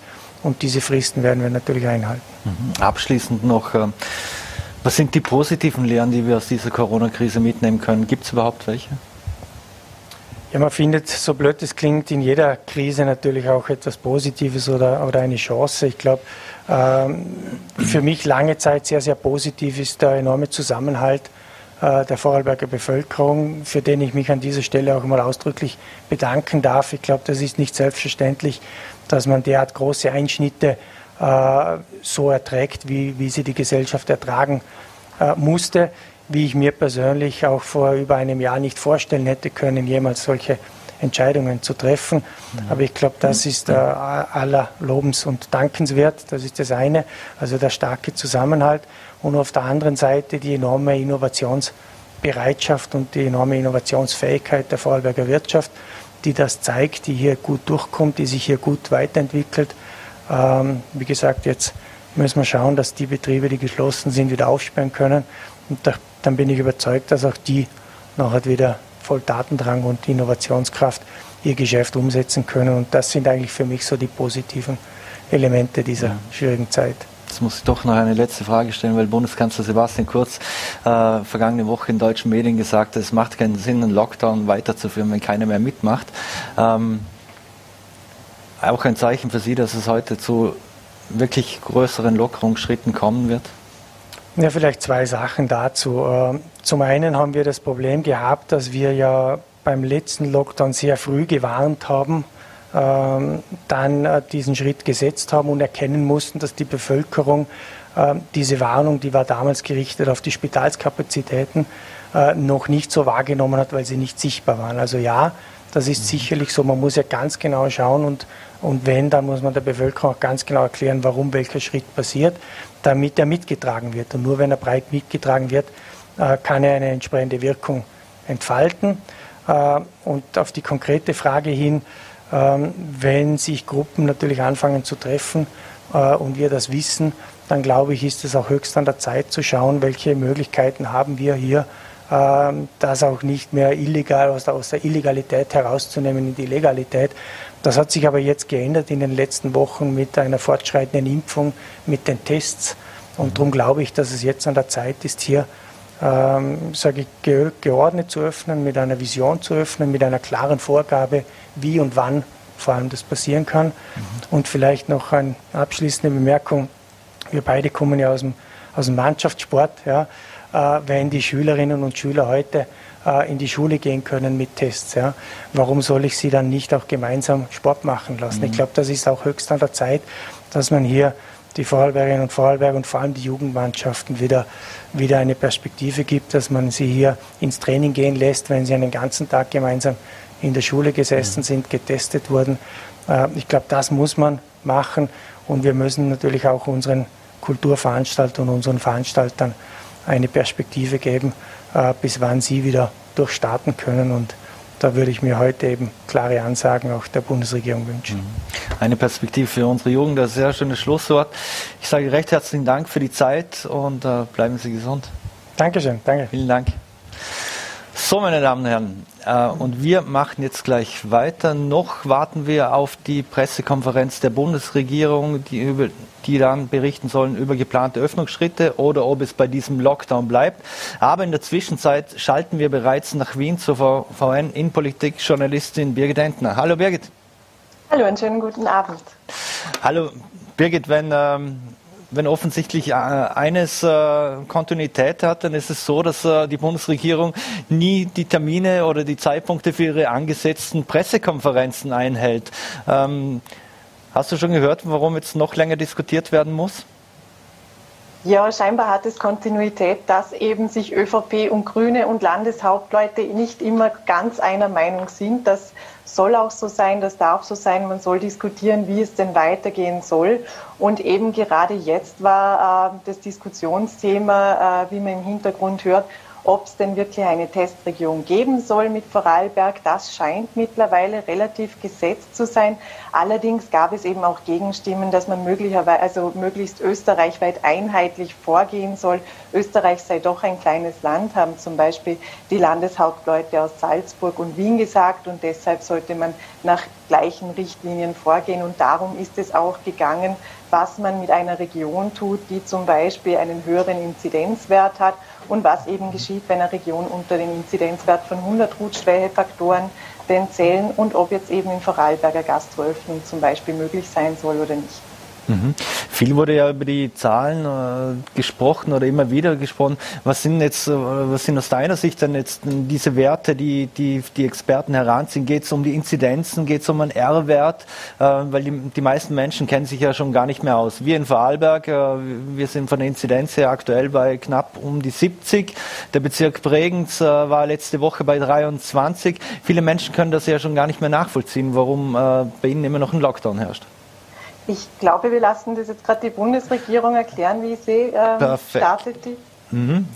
Ja, dann schalten, vielen Dank mal etwa, Birgit, und wir schalten jetzt gleich live nach Wien. Vorsitzenden der LH-Konferenz Landeshauptmann Hermann Schützenhöfer und Bürgermeister der Stadt Wien Landeshauptmann Michael Ludwig, Landeshauptmann von Vorarlberg Markus Wallner und dem Vizerektor der Med-Uni Wien Universitätsprofessor Oswald Wagner. Und es beginnt Bundeskanzler Sebastian Kurz. Bitte sehr. Vielen Dank, sehr geehrte Damen und Herren. Ich darf Sie zu dieser Pressekonferenz begrüßen. Im Anschluss an die ausführlichen Beratungen mit Expertinnen und Experten, den äh, im Parlament vertretenen Parteien und jetzt auch mit den Landeshauptleuten aus allen Bundesländern. Wir haben heute sehr ausführlich Bilanz gezogen nach drei Wochen Öffnungen. Äh, Sie wissen, während äh, einige äh, Länder auch in unserer Nachbarschaft, auch Deutschland nach wie vor im strikten Lockdown sind, wo Handel Schulen und vieles andere geschlossen sind, haben wir uns vor drei Wochen ja dazu entschieden, in Österreich Öffnungsschritte zu setzen. Wir haben die Schulen wieder geöffnet, wir haben den Handel geöffnet, die körpernahen Dienstleister und wir konnten heute nach drei Wochen eine sehr positive Bilanz dieser Öffnungsschritte ziehen. Lassen Sie mich vielleicht mit dem Wichtigsten gleich vorweg beginnen. Wir haben durch diese Öffnungsschritte rund 120.000 Menschen in Österreich wieder in Beschäftigung gebracht. Viele Menschen, die arbeitslos waren oder die in Kurzarbeit waren, konnten aufgrund dieser Öffnungsschritte wieder an ihren Arbeitsplatz zurückkehren bzw. haben wieder einen Job gefunden. Und das ist etwas extrem Positives für unser ganzes Land in Summe, vor allem aber auch für diese 120.000 Menschen und ihre Familien. Ich darf darüber hinaus berichten, dass wir sehr froh sind, dass auch die Familien durch diese Öffnungen entlastet worden sind. Die Kinder gehen wieder zur Schule, der Präsenzunterricht findet wieder statt und auch das bringt natürlich eine Entlastung für viele Familien, wo es eine große Herausforderung war, Homeschooling und an Job oder Homeschooling und Teleworking unter einen Hut zu bringen. Ganz besonders freut mich, dass das System der Testungen funktioniert. Wir sind äh, durch unsere Öffnungen verbunden mit den Eintrittstests äh, zu den Testweltmeistern geworden. Wir sind bei den Ländern in Europa und der ganzen Welt, die am allermeisten testen, mehr als zweieinhalb Millionen Tests, die jede Woche in Österreich durchgeführt werden. Das hilft uns enorm, das Infektionsgeschehen besser unter Kontrolle zu halten und das Wachstum bei den Ansteckungszahlen etwas zu bremsen. Vizerektor Wagner wird sicherlich noch dazu etwas sagen. Das Infektionsgeschehen ist wie erwartet gewachsen in Österreich. Die Ansteckungszahlen sind gestiegen, wobei wir dazu sagen müssen, dass wir in Österreich ein sehr unterschiedliches Bild haben. Wir haben in Ostösterreich äh, die stärkste Steigerung erlebt, in Niederösterreich an der Spitze und auch in Wien sind die Zahlen sehr stark gestiegen in den letzten Wochen mit einer Inzidenz an die 200. Ähm, und auf der anderen Seite ganz im Westen Vorarlberg mit einer Inzidenz knapp über 70, also ein sehr stabiles Infektionsgeschehen. Ähm, die Situation ist daher, äh, das lässt sich sehr einfach zusammenfassen, nicht in allen Bundesländern gleich. Sie ist sehr unterschiedlich und wir haben uns daher auch für ein regional abgestuftes Vorgehen entschieden. Wir wollen überall natürlich, soweit das möglich ist, Öffnungsschritte setzen. Wir wissen, dass es für die Bevölkerung schon ein verdammt langes Jahr ist mit einem unglaublichen Verzicht und äh, jeder sehnt sich sein normales Leben wieder herbei. Daher freut es mich, dass wir in Vorarlberg schon mit 15. März Öffnungsschritte setzen können, sehr deutliche Öffnungsschritte setzen können im Bereich des Sports, aber auch im Bereich der Kultur und auch im Bereich der Gastronomie. Der Landeshauptmann wird noch im Detail darauf eingehen. In allen anderen Bundesländern steigen die Ansteckungszahlen deutlich stärker. Äh, wie schon gesagt, ist trotzdem unser Ziel natürlich, wenn es irgendwie möglich ist, leichte Öffnungsschritte zu setzen und diesen Weg behutsam, aber doch fortzusetzen. Und wir haben uns hier auf das Ziel verständigt, dass wir mit 15. März äh, zumindest im Schulsport, äh, im Jugendsport vorankommen, damit die Kinder sich wieder etwas mehr bewegen können und äh, endlich auch dieser Schritt möglich ist. Und wir haben uns vor allem auch darauf verständigt, dass unser Ziel ist, mit Ostern zumindest die Gastronomie im Freien zu öffnen, also die Gastgärten, die Schanigärten wieder aufzumachen mit Test und Abstand und allen Sicherheitsvorkehrungen, die es natürlich braucht, aber trotzdem mit dem klaren Ziel, da voranzukommen. Ein Vorschlag auch des Bürgermeisters, ähm, den wir alle sehr positiv gesehen haben. Ich bin sicher, der Bürgermeister Ludwig wird noch etwas dazu sagen. Ganz allgemein möchte ich festhalten, dass unser Prinzip für die Öffnung ist, äh, dass wir ganz stark auf die Eintrittstests setzen wollen und äh, zum Zweiten natürlich, dass ganz klar gilt, wir beginnen Outdoor, bevor wir uns an weitere Indoor-Öffnungsschritte heranwagen können. Die Situation ist nach wie vor eine sehr volatile. Die Ansteckungszahlen steigen und es ist schwer berechenbar, ob diese Steigerung im selben Tempo weiter stattfindet, ob es sich verlangsamt oder ob sich das Wachstum sogar noch beschleunigt.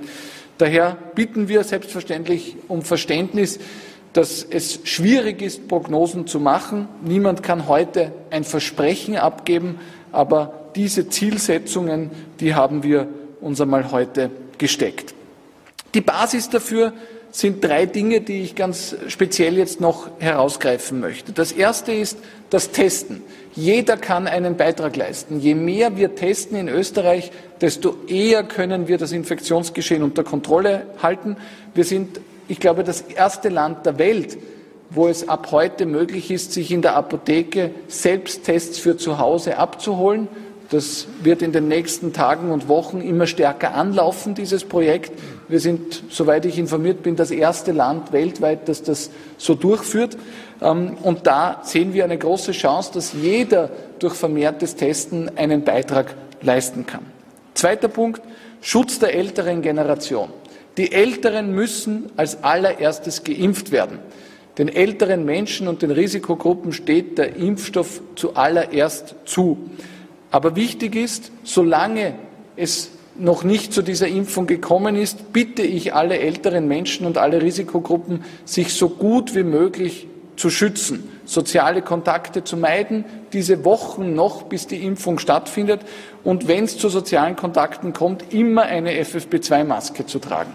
Wir haben derzeit die Situation, dass Ansteckungen vor allem bei den Jüngeren stattfindet. Und das ist gesamtgesellschaftlich gesehen positiv, weil die Älteren natürlich wesentlich schwerer im Schnitt erkranken und wesentlich öfter auch versterben, wenn sie sich anstecken.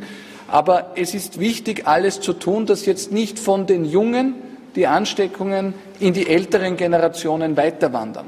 Sie erinnern sich vielleicht, dass vor einigen Monaten noch manche behauptet haben, Kinder sind nicht ansteckend oder in der Schule, da kann nichts passieren.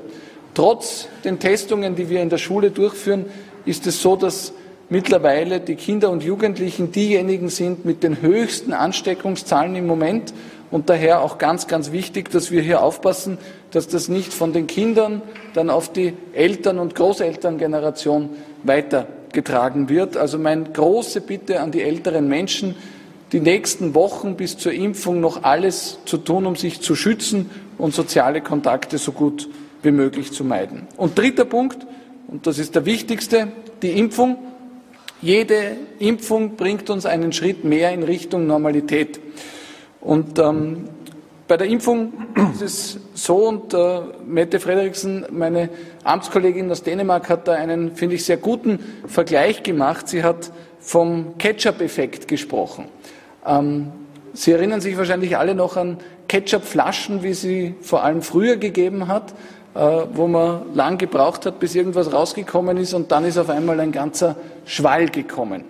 Und ähnlich wird es auch bei der Impfung sein. Wir hatten im Jänner die Situation, dass wir etwas über 5000 Menschen pro Tag impfen konnten. Wir haben im Februar die Situation, dass wir etwas über 15.000 Menschen pro Tag impfen können. Und ab März, also ab heute, haben wir die Möglichkeit, über 30.000 Menschen pro Tag zu impfen. Im April wahrscheinlich schon über 45.000 Menschen pro Tag. Und warum bringe ich dieses Beispiel oder diesen Vergleich des Ketchup-Effekts? Weil das natürlich gut organisiert sein muss. Und daher habe ich heute die Bundesländer auch eindringlich gebeten, alles zu tun, um sich organisatorisch bestmöglich darauf vorzubereiten, dass die Impfungen, die wir geliefert bekommen, auch möglichst schnell verimpft werden können. Denn wo am Anfang sehr wenig dahergekommen ist, nur für 5000 Impfungen pro Tag, da sind wir jetzt in der Situation, sechsmal so viel, also 30.000 Menschen pro Tag zu impfen. Und es ist wichtig, dass das auch schnell stattfindet mit der klaren Priorität für die älteren Menschen und für die Risikogruppen. Einerseits, um diese Menschen zu schützen und andererseits aber auch für uns alle, weil wenn die Älteren und die Risikogruppen geschützt sind, dann können wir immer schneller zur Normalität zurückkehren, weil dann natürlich auch die Auslastung der Spitäler und Intensivkapazitäten immer leichter zu stemmen wird. In diesem Sinne, es liegen noch einige herausfordernde Wochen und Monaten vor uns. Die Pandemie ist nicht vorbei. Das Ziel, bis zum Sommer zur Normalität zurückzukehren, ist nach wie vor vollkommen realistisch. Aber das wird nur schrittweise gelingen und nur, wenn wir auch die notwendigen Testungen, Impfungen durchführen und alle versuchen, unseren Beitrag zu leisten. Vielen Dank. Dankeschön, Herr Bundeskanzler, Herr Gesundheitsminister Rudolf Anschober. Nun bitte. Meine sehr verehrten Damen und Herren, ich habe äh, in den letzten Wochen immer gesagt, diese Wochen bis Ostern, das wird die schwierigste Phase in dieser Pandemie. Warum? Äh, weil wir noch nicht dort sind, dass wir die Impfungen ganz breit ausgerollt haben, äh, weil wir noch in der kalten Jahreszeit sind und weil wir schon auch spüren, dass die Bevölkerung ganz einfach ermüdet ist. Und das in Summe führt dazu, dass wir nicht einen Monat machen können, in dem es die ganz großen Öffnungen gibt. Wir müssen vorsichtig sein, müssen sehr, sehr sorgsam, verantwortungsvoll in diesem schwierigsten Monat umgehen und vorgehen. Äh, und genau das haben wir uns heute als Grundsatz auch gemeinsam vorgenommen. Es gibt tatsächlich in Teilen Österreichs, durchaus auch in großen Teilen Österreichs, starke Zuwächse, die wir haben und die wir unter Kontrolle bringen wollen und die wir unter Kontrolle bringen müssen. Und äh, wir haben aus meiner Sicht eine wirkliche Perspektive, nämlich die Perspektive, dass es nach Ostern schrittweise besser wird. Warum? Aus saisonalen Gründen heraus. Es wird wärmer, wir können draußen sein. Äh, damit äh, reduziert sich das Risiko etwas. Und zweitens, äh, wir gehen davon aus, dass es unmittelbar nach Ostern schon eine, eine große Impfetappe gibt, die hinter uns liegt. Also unser Ziel ist, äh, dass wir kurz nach Ostern bereits eine Million Menschen geimpft haben, dass wir äh, durch die Alten- und Pflegeheime durch sind, alle Mitarbeiterinnen und Bewohnerinnen, die das wollen, äh, geimpft sind. Äh, Im Übrigen, das ist praktisch abgeschlossen, bis auf ganz wenige Ausnahmen. Und es ist eine Erfolgsgeschichte, denn wir merken, dass dort, wo wir bereits durchgeimpft haben, äh, die Infektionszahlen und auch die Todeszahlen drastisch zurückgehen. Das ist ein Hoffnungsfaktor. Zweitens, wir wollen nach Ostern den Großteil des Gesundheitspersonals äh, geimpft haben den Großteil der über 80-Jährigen, einen Teil der Lehrerinnen und Lehrer und einen Großteil der Höchst- und Hochrisikopatienten. Äh, das ist das Ziel. Wenn wir das erreichen, äh, sind wir, was die Infektionszahlen betrifft, schon etwas weniger verletzbar. Das ist ganz wichtig. Und wir haben uns auf dem Weg dorthin für diese nächsten Wochen drei zentrale Punkte vorgenommen, nämlich einerseits, und Sie werden verstehen, dass mir als Gesundheitsminister dieser Bereich äh, am wichtigsten ist. Einerseits Maßnahmen zum Drücken des Infektionsgeschehens. Wir wollen, so wie das in einzelnen Bundesländern bereits praktiziert wird, Schwerpunktkontrollen dort realisieren, wo es Hotspots in Gemeinden gibt. Ganz, ganz wichtig, weil wenn wir diese Peaks, diese regionalen Peaks dämpfen können, äh, dann haben wir einen ganz großen Schritt äh, getan. Wir wollen zweitens äh, die äh, FFP2-Masken, die uns gerade in Zeiten des, äh, der Mutationen einen verbesserten Schutz äh, geben, weiter ausrollen, zum Beispiel dort, wo an Arbeitsplätzen bisher der Mund-Nasenschutz äh, verwendet wurde. Wir wollen drittens ein äh, Präventionskonzept bei größeren Betrieben äh, realisieren und umgesetzt haben. Und äh, wir wollen viertens ein Sicherheitsnetz äh, realisieren in Bezirken, bei, denen wir einen sehr hohen Sieben-Tages-Inzidenten haben, also einen über 400. Derzeit gibt es drei Bezirke, einige andere Bezirke klopfen daran.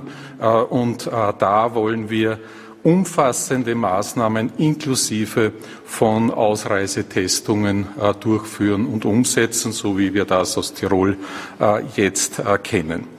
Und das bringt mich auch schon zum zweiten Punkt. Das ist das heutige Paket de facto ein Einstieg in die Regionalisierung äh, mit diesem Sicherungsnetz äh, in den Regionen und dem, äh, wozu wir uns, es wurde bereits gesagt, entschieden haben, was das Bundesland betrifft, das aufgrund seiner geografischen Situation, aufgrund unterschiedlicher Rahmenbedingungen äh, sehr gute Voraussetzungen hat, hier einen ersten Schritt zu tun äh, und derzeit von den Zahlen wirklich gut liegt. Äh, das ist Vorarlberg und wir werden in den nächsten Tagen gemeinsam, Landeshauptmann Wallner und ich haben das auch heute schon paktiert, die Details miteinander verankern, wie dieser erste Schritt in einer Pilotregion im Detail aussehen kann. Wir haben uns zweitens äh, in diesem äh, dritten Paket, nämlich Perspektiven, vorsichtige Perspektiven zu schaffen, mit denen wir auch die Zutrittstestungen ausweiten und damit unser Ziel mit den Testungen weiter in die Breite gehen, er, äh, erreichen wollen. Wir haben uns äh, dabei äh, dazu entschieden, dass wir ab dem 15. März auch den Sport für Kinder äh, mit Testungen und nur Nachtestungen ermöglichen wollen. Sie haben sich vielleicht, Sie können sich erinnern, am Freitag habe ich meinen Beraterstab äh, für die psychosozialen Folgen der Pandemie äh, gegründet und da war das der erste konkrete Vorschlag, äh, dass wir das ermöglichen sollten, damit für Kinder äh, wieder Bewegung und ein sich treffen äh, möglich wird. Es wurde bereits gesagt, Gasgärten in den Osterferien und wir wollen uns überlegen, einen nächsten Schritt im Mai, äh, was die äh, Kultur betrifft. Am 15.03., also in zwei Wochen, äh, wollen wir dieses Paket überprüfen, ob es machbar ist, wie sich die Zahlen entwickelt haben, um auf der sicheren Seite zu sein, dass tatsächlich all dies machbar ist. Bürgermeister der Stadt Wien, Landeshauptmann Michael Ludwig. Bitte sehr. Ja, wir haben in den doch sehr langen Beratungen im Wesentlichen zwischen zwei Polen äh, diskutiert. Auf der einen Seite die Anzahl der Infizierten, die in einem großen Teil Österreichs relativ hoch sind.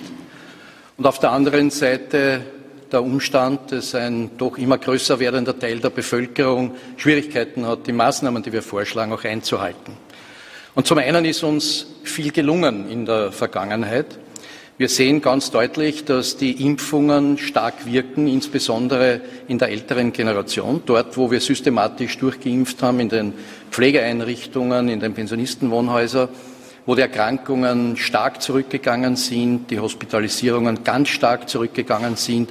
Das war auch unser Ziel, dass wir vor allem auf die ältere Generation achten und dort die ersten Impfschritte äh, setzen. Das ermuntert uns, dass wir jetzt mit der beschleunigten Durchimpfung auch sehr viel schneller auch andere Teile des öffentlichen Lebens wieder zugänglich machen können.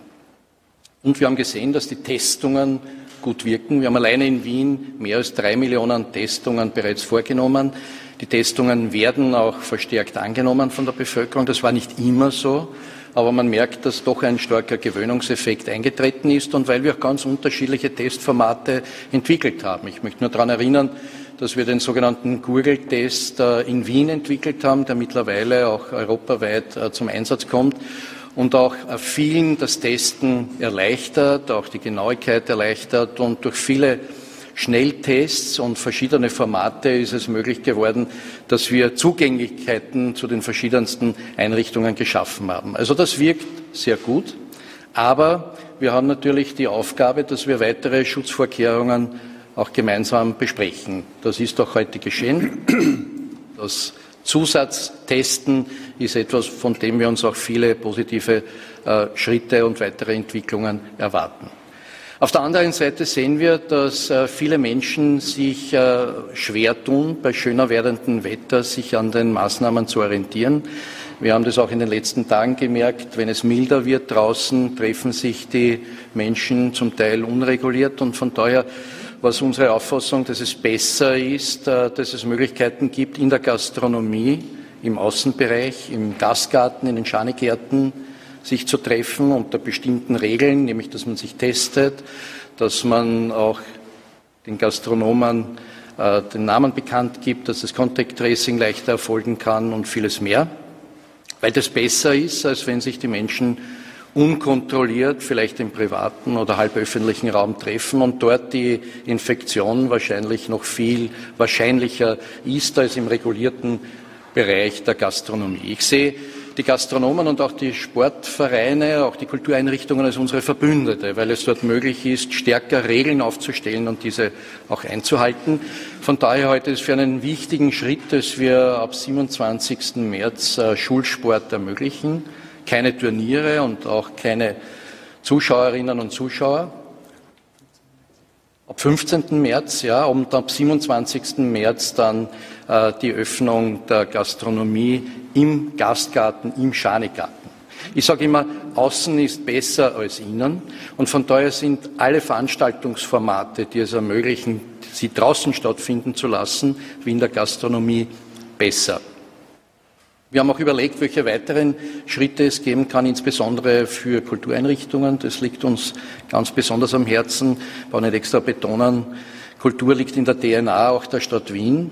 Also wir wollen die nächsten Entwicklungen der Zahlen abwarten, um dann auch weitere Schritte im Kulturbereich zu ermöglichen. Auch da gilt, außen ist besser als innen und dass wir auch die Empfehlungen der Expertinnen und Experten auch in diesem Bereich, zum Beispiel Kulturveranstaltungen mit Masken zu besuchen, sich vorher testen zu lassen, sehr ernst nehmen und hoffentlich das dann als einen nächsten Schritt dann April, Mai äh, auch vorstellen können. Karl Valentin hat einmal gesagt, das Schwierige an Prognosen ist, sie betreffen die Zukunft. Und das gilt äh, auch zum jetzigen Zeitpunkt. Und wir hoffen, dass wir mit unserer begleitenden Evaluierung auch dieser Maßnahmen hoffentlich sehr bald auch weitere Öffnungsschritte bekannt geben können. Dankeschön. Nun der Vorsitzende der Landeshauptleutekonferenz, Landeshauptmann Hermann Schützenhöfer. Bitte. Meine sehr geehrten Damen und Herren, ähm, die Menschen wollen, dass wir öffnen. Die Menschen erwarten von der Politik äh, Schritte der Zuversicht. Sie wollen ihre Lebensgewohnheiten wieder ausleben können. Wir haben uns das heute absolut nicht leicht gemacht. Wir haben eigentlich fünf Stunden diskutiert, weil wir wissen, die Infektionszahlen sind zu hoch. Aber wir gehen das Wagnis von vorsichtigen Öffnungsschritten ein, um den Menschen das zu ermöglichen, was ihnen in Wahrheit auch zusteht, aber es sind klare Bedingungen, die wir setzen. Nicht nur, dass wir Gott sei Dank jetzt mehr impfen können, sondern wir wollen noch mehr testen. Da sind wir schon sehr gut. Wir wollen auch entsprechend kontrollieren. Dann wird es möglich sein, dass wir diese Schritte mit der Karwoche und dann ab April tatsächlich setzen können ich kann es nur hoffen und bin persönlich durchaus überzeugt davon, aber wir müssen vorsichtig bleiben. Landeshauptmann von Vorarlberg, Landeshauptmann Markus Wallner, bitte. Herr Bundeskanzler, Kollegen, meine Damen und Herren, auch von meiner Seite ein herzliches Grüß Gott. Ja, natürlich ist es für Vorarlberg ein interessanter Moment, ein wichtiger Moment, weil wir uns mitentschieden haben, gemeinsam zu sagen, unser Bundesland geht voran bei einem ersten Öffnungsschritt. Das hat auch seine Gründe. Ich bin sehr dafür eingetreten, dass wir regional etwas unterschiedlich vorgehen können, wenn es die Inzidenzlage zulässt, wenn es die Gesamtlage zulässt. Das heißt, auch wir werden einen solchen Schritt setzen ab 15. März in verschiedensten Bereichen, die ich noch kurz erwähnen werde. Ähm, Sie können davon ausgehen, dass wir das auch in Vorarlberg nach unserer Art und Weise sehr verantwortungsvoll machen werden. Wir werden es aber auch mit etwas Mut machen, weil man den Leuten auch äh, bei uns, der Bevölkerung, signalisieren kann und auch soll, dass ähm, das Ende der Pandemie vielleicht nicht so schnell kommt, aber dass es auch Hoffnung gibt und dass es auch Möglichkeiten gibt, herauszufinden, wenn man sich eben gut auf solche Öffnungsschritte vorbereitet. Die Zeit dorthin werden wir brauchen bis zum 15. Aber wir werden gezielt in Absprache mit der Bundesregierung die nächsten Tage dann im Detail fixierend einige wesentliche Öffnungsschritte für unser Land auch setzen können. Die Ausgangslage ist ein bisschen anders wie im Rest Österreich. Wir unterscheiden uns im Moment. Wir haben beide Situationen schon mitgemacht. Wir waren schon an der Spitze der Inzidenzlage in Österreich. Im Moment sind wir am anderen Ende sozusagen in einer sehr guten Ausgangsposition. Wir haben wenig Infektionsgeschehen oder weniger um uns herum in der Schweiz, in Liechtenstein, in Süddeutschland. Wir sind bei einer Inzidenz, sieben Tage Inzidenz bei den Neuinfektionen rund um 70 herum, also deutlich geringer als der österreichische Schnitt und auch viel geringer als manche Bundesländer. Wir, wir, testen besonders intensiv, wir sind professionell aufgestellt in der Kontaktnachverfolgung. Alle diese Dinge, glaube ich, lassen es zu, zu sagen, ein regionaler Öffnungsschritt für ein Bundesland muss möglich sein. Wir stellen uns auch zur Verfügung, einen Schritt voranzugehen, als Pilotregion zur Verfügung zu stehen für manche Öffnungsschritte, die dann auch in den anderen Bundesländern hoffentlich auch kommen mögen, so wie es heute auch fixiert wurde. Was ist uns wichtig? Am 15. März soll die Gastronomie aufgehen. Das werden wir sehr professionell vorbereiten. Am 15. März sollen Öffnungsschritte kommen, vor allem für Kinder und Jugendliche. Ein Satz dazu noch. Da geht es mir unter anderem schon um Bildungsfragen auch, aber es geht mir auch darum, dass wir den Kindern und den Jugendlichen auch Kontakte unter Gleichaltrigen ermöglichen sollten. Kontrolliert, eh klar, aber wir sollten es ermöglichen. Kinder und Jugendlichen leiden unter einer gewissen Kontaktarmut und brauchen diesen gleichaltrigen Kontakt. Sie leiden auch unter Bewegungsarmut, sie brauchen Sport, ein bisschen Musik, ein bisschen Kultur und so weiter. In diesen Bereichen Jugendarbeit, Sport, Kultur wollen wir für den Nachwuchs oder für die Jugend einen gezielten Öffnungsschritt setzen am 15. März, verbunden mit der Öffnung der Gastronomie. Eine wesentliche Voraussetzung ist uns wichtig. Ich danke sehr für die Zusage der Bundesregierung. Äh, wir brauchen bessere Testmöglichkeiten, was die Anwendung dieser Selbsttests oder Wohnzimmertests angeht. Das wird auch die nächsten Tage noch Gegenstand von Beratungen sein müssen.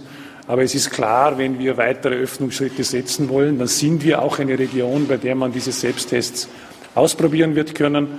Wir stellen uns da gut auf, auch technisch und in der Durchführung. Und man wird dann in absehbarer Zeit, das wird nicht so lange gehen, auch sehen, wie man mit diesen Selbsttests äh, arbeiten kann. Ich hoffe, das geht gut. Das ist eine ganz, ganz wesentliche Voraussetzung, dass wir überhaupt in diese Öffnungsschritte hineinfinden können.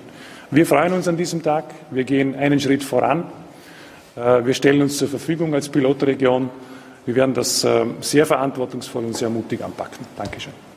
Dankeschön. Nun der Vertreter der Experten, der Vizerektor der MedUni Wien, Universitätsprofessor Oswald Wagner. Bitte sehr. Sehr geehrter Herr Bundeskanzler, sehr geehrter Bundesminister, sehr geehrte Herren Landeshauptleute, sehr geehrte Damen und Herren. Die Öffnungsschritte, die vor einigen Wochen in Österreich gesetzt wurden, waren begleitet durch einen Ausbau des Testens.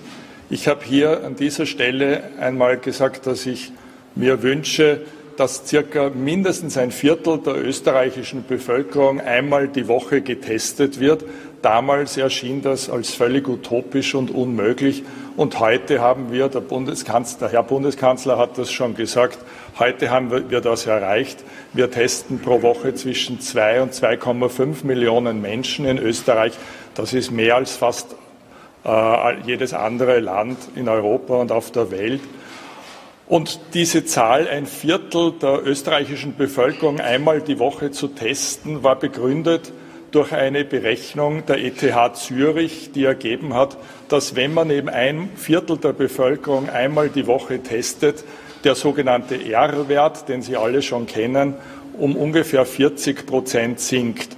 Und wenn man davon ausgeht, dass der circa eins war, als wir die Öffnungsschritte begannen, weil wir damals eine Seitwärtsbewegung hatten, also die Anzahl der Infizierten weder stieg noch sank, so hätten wir heute einen R-Wert nach dieser Berechnung von 0,6. Und wenn man das bezieht auf das ursprüngliche Virus, so wie es zuerst aufgetreten ist, dann stimmt das auch. Das scheint in Österreich nämlich völlig auszusterben und zurückgedrängt zu werden.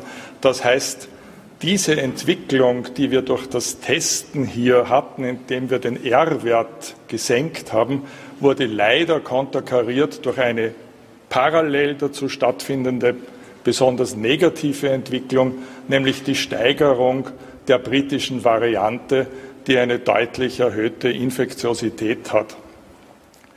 Und das hat dazu geführt, dass wir heute wieder einen R-Wert haben, der ein klein wenig über 1 ist, also bei 1,1 oder fast 1,2, wodurch wir wieder in ein Wachstums hineinkommen.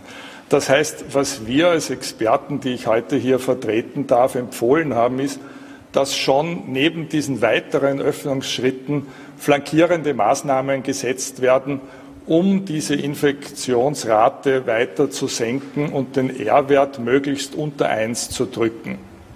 Dazu haben wir empfohlen, dass das Schnelltestsystem noch weiter ausgebaut wird und wie der Herr äh, Landeshauptmann äh, gesagt hat, äh, auf Schnelltests umzu, äh, auf Selbsttests umzustellen. Das bedeutet aber nicht, dass das Selbsttests zu Hause sein müssen, sondern das sollen Test sein, wo man kein medizinisches Personal mehr braucht, um in den Rachen äh, den Abstrich machen zu können, sondern wo es reicht, aus der vorderen Nase den Abstrich zu machen und so die Teststraßen zu erleichtern, weil eben kein medizinisches Personal, das in Zukunft ja für das Impfen gebraucht wird, erforderlich ist.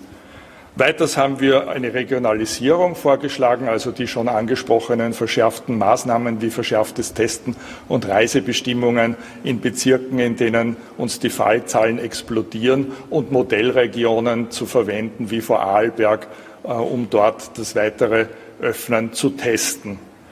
Weiters haben wir vorgeschlagen, und das ist ja auch so umgesetzt worden, Sie haben es schon gehört, Outdoor vor Indoor zu bevorzugen, also Sport im Freien und äh, Gastgärten und Schanigärten gegenüber Indoor-Restaurants zu bevorzugen am Anfang und dann bei äh, weiteren Öffnungsschritten, äh, die indoor stattfinden, diese daran zu koppeln, dass getestet wird und FFP2-Masken getragen werden und so hoffentlich hoffentlich auch die Kultureinrichtungen geöffnet werden können. Herzlichen Dank. Dankeschön. Sie sind wieder eingeladen, Fragen zu stellen. Erste Frage OFZ im Bild, Herr Matthias Westhoff, bitte.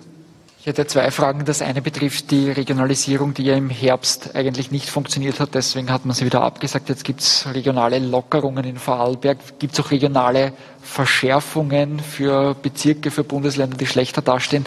Wie funktioniert das konkret mit den Ausreisetests aus den Bezirken mit sehr hohen Inzidenzen? Die zweite Frage wäre, gar nicht erwähnt haben Sie jetzt, wenn ich es nicht überhört habe, Tourismus und Hotellerie, wann haben die wieder eine Perspektive? Und bei der Kultur war das so in einem Nebensatz äh, April oder Mai. Äh, kann man die Perspektive für die Kultur ein bisschen konkreter machen? Der letzten Frage beginnen, weil ich es für relevant erachte. Wir sind ein Tourismusland, wir sind ein Kulturland, wir äh, sind ein Land, in dem ein sehr, sehr großer Teil der Wertschöpfung auch an diesen Branchen hängt. Und insofern gibt es Hunderttausende Beschäftigte in diesen Bereichen, äh, für die diese Krise natürlich dramatisch ist. Daher ist uns ganz entscheidend wichtig, dass wir möglichst schnell für diese Branche eine Perspektive haben. Es gibt andere Länder wie Irland, die schon gesagt haben, Gastronomie wird erst im Hochsommer geöffnet. Ähm, wir wollen definitiv hier früher öffnen. Unser Ziel ist es, und darauf haben wir uns heute auch verständigt, dass wir sowohl für die Gastronomie als auch für den Tourismus als auch für die Kultur das Ziel haben, eine Öffnungsperspektive noch im April bieten zu können. Ähm, wieso sage ich das Ziel haben? Weil niemand von uns ein Hellseher ist und die Ansteckungs Zahlen der nächsten Wochen vorhersagen kann. Aber unser Ziel ist es aus heutiger Sicht, dass wir mit 27. März ähm, Outdoor, die Schanigärten, die Gastgärten öffnen und dann im April den nächsten Öffnungsschritt machen können für Gastronomie, Kultur und Tourismus. Ich betone noch einmal das Wort Ziel, weil, wie gesagt, es liegt einerseits an uns allen und andererseits natürlich auch an der Kraft der Mutationen des Virus und äh, äh, es bleibt weiterhin eine sehr volatile und nicht ganz berechenbare Situation. Und äh, zu der Regionalisierung, ähm, wir halten das für sehr, sehr gut. Äh, Landeshauptmann und ich haben ja in den letzten Tagen auch viel gesprochen, diesen Schritt in Vorarlberg zu gehen, weil dort die Situation eben eine andere ist. Wir glauben auch nicht, dass es da große Ausweichbewegungen geben wird. Also der Wiener wird sich jetzt nicht sieben Stunden in den Zug setzen, um nach Vorarlberg zu fahren und dann dort äh, in der Gastronomie äh, zu Gast sein äh, zu können. Also wir äh, erwarten hier nicht große Bewegungen innerhalb Österreichs, sondern äh, Vorarlberg durch den Arlberg auch äh, sehr abgetrennt von, vom Rest Österreichs, möchte man fast sagen, ähm, ist da sicherlich in einer besonderen Situation, in einer besonders guten Situation. Und darum freuen wir uns, dass das dort möglich ist. Es hat niemand etwas in Ostösterreich davon, wenn die Vorarlberger ähm, keinen Öffnungsschritt machen können, nur weil im Osten Österreichs die Situation eine schlechtere ist. Und zweitens, ja, natürlich muss in Bezirken besonders reagiert werden, wenn die Ansteckungszahlen dort sehr hoch sind. Ähm, ich denke an Bezirke wie Hermagor und andere, ähm, wo die Ansteckungszahlen einfach durch die Decke gegangen sind. Äh, da muss besonders reagiert werden, um auch zu verhindern, dass äh, sich diese Ansteckungszahlen in dem Bezirk verstärken, aber auch um zu verhindern, dass die Ansteckungszahlen dann ähm, sich auf andere Regionen Österreichs verteilen. Vielleicht ähm, kann ich dann den Gesundheitsminister noch kurz übergeben. Kann ich sehr gern machen. Also dieses Sicherungsnetz ist quasi die zweite Medaille äh, dieser heute fixierten Regionalisierungen. Einerseits der Bonus, dort wo es gut aussieht, und andererseits äh, mit diesem Sicherungsnetz äh, der Versuch und die Maßnahme, dass Bezirke, in denen die Neuinfektionen durch die Decke gehen, dass die eingefangen werden können. Und da gibt es eine ganze Reihe von Maßnahmen, die wir, wir haben das paktiert heute, dass wir es mit den Ländern Tirol und Kärnten detaillieren im Lauf dieser Woche. Unter anderem wird eben eine Maßnahme sein, äh, die auf Landesebene in Tirol schon praktiziert wurde in den letzten Tagen, nämlich diese Ausreisetestung, die dann auch auf Bezirksebene äh, praktiziert wird. Und lassen Sie mich einen Versprecher, den ich am Beginn gehabt habe, ich noch korrigieren. Ich habe Sie falsch informiert. Ich habe von der Kulturöffnung im Mai gesprochen. In Wirklichkeit geht es um den April. Dankeschön. Weitere Frage? Sagt Gesundheitsminister Rudi Anschober jetzt in der Pressekonferenz. Verantwortungsvoll, aber voller Mut will man die Sonderregelung für Vorarlberg annehmen. Das hat eben Landeshauptmann Markus Wallner gesagt. Am 15. März werden in Vorarlberg die Gastgärten wieder öffnen dürfen. Zudem kommt es für Kinder und Jugendliche äh, Jugendsport. Auch hier wird man äh, wieder Jugendsport betreiben dürfen. Und es soll auch die Kultur- und Jugendarbeit gezielt geöffnet werden.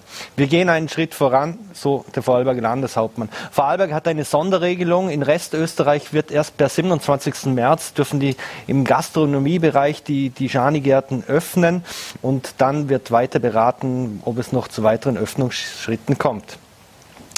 Das war es von der Pressekonferenz der Bundesregierung. Alle Details dazu können Sie jetzt auch auf voller T nachlesen. Und um es mit dem Wiener Bürgermeister zu halten, außen ist besser als drinnen. In diesem Sinne, wir sehen uns spätestens am 15. März in einem der Gastgärten, hoffentlich bei Sonnenschein. Wir bedanken uns fürs Dabeisein. Bleiben Sie gesund und bis morgen.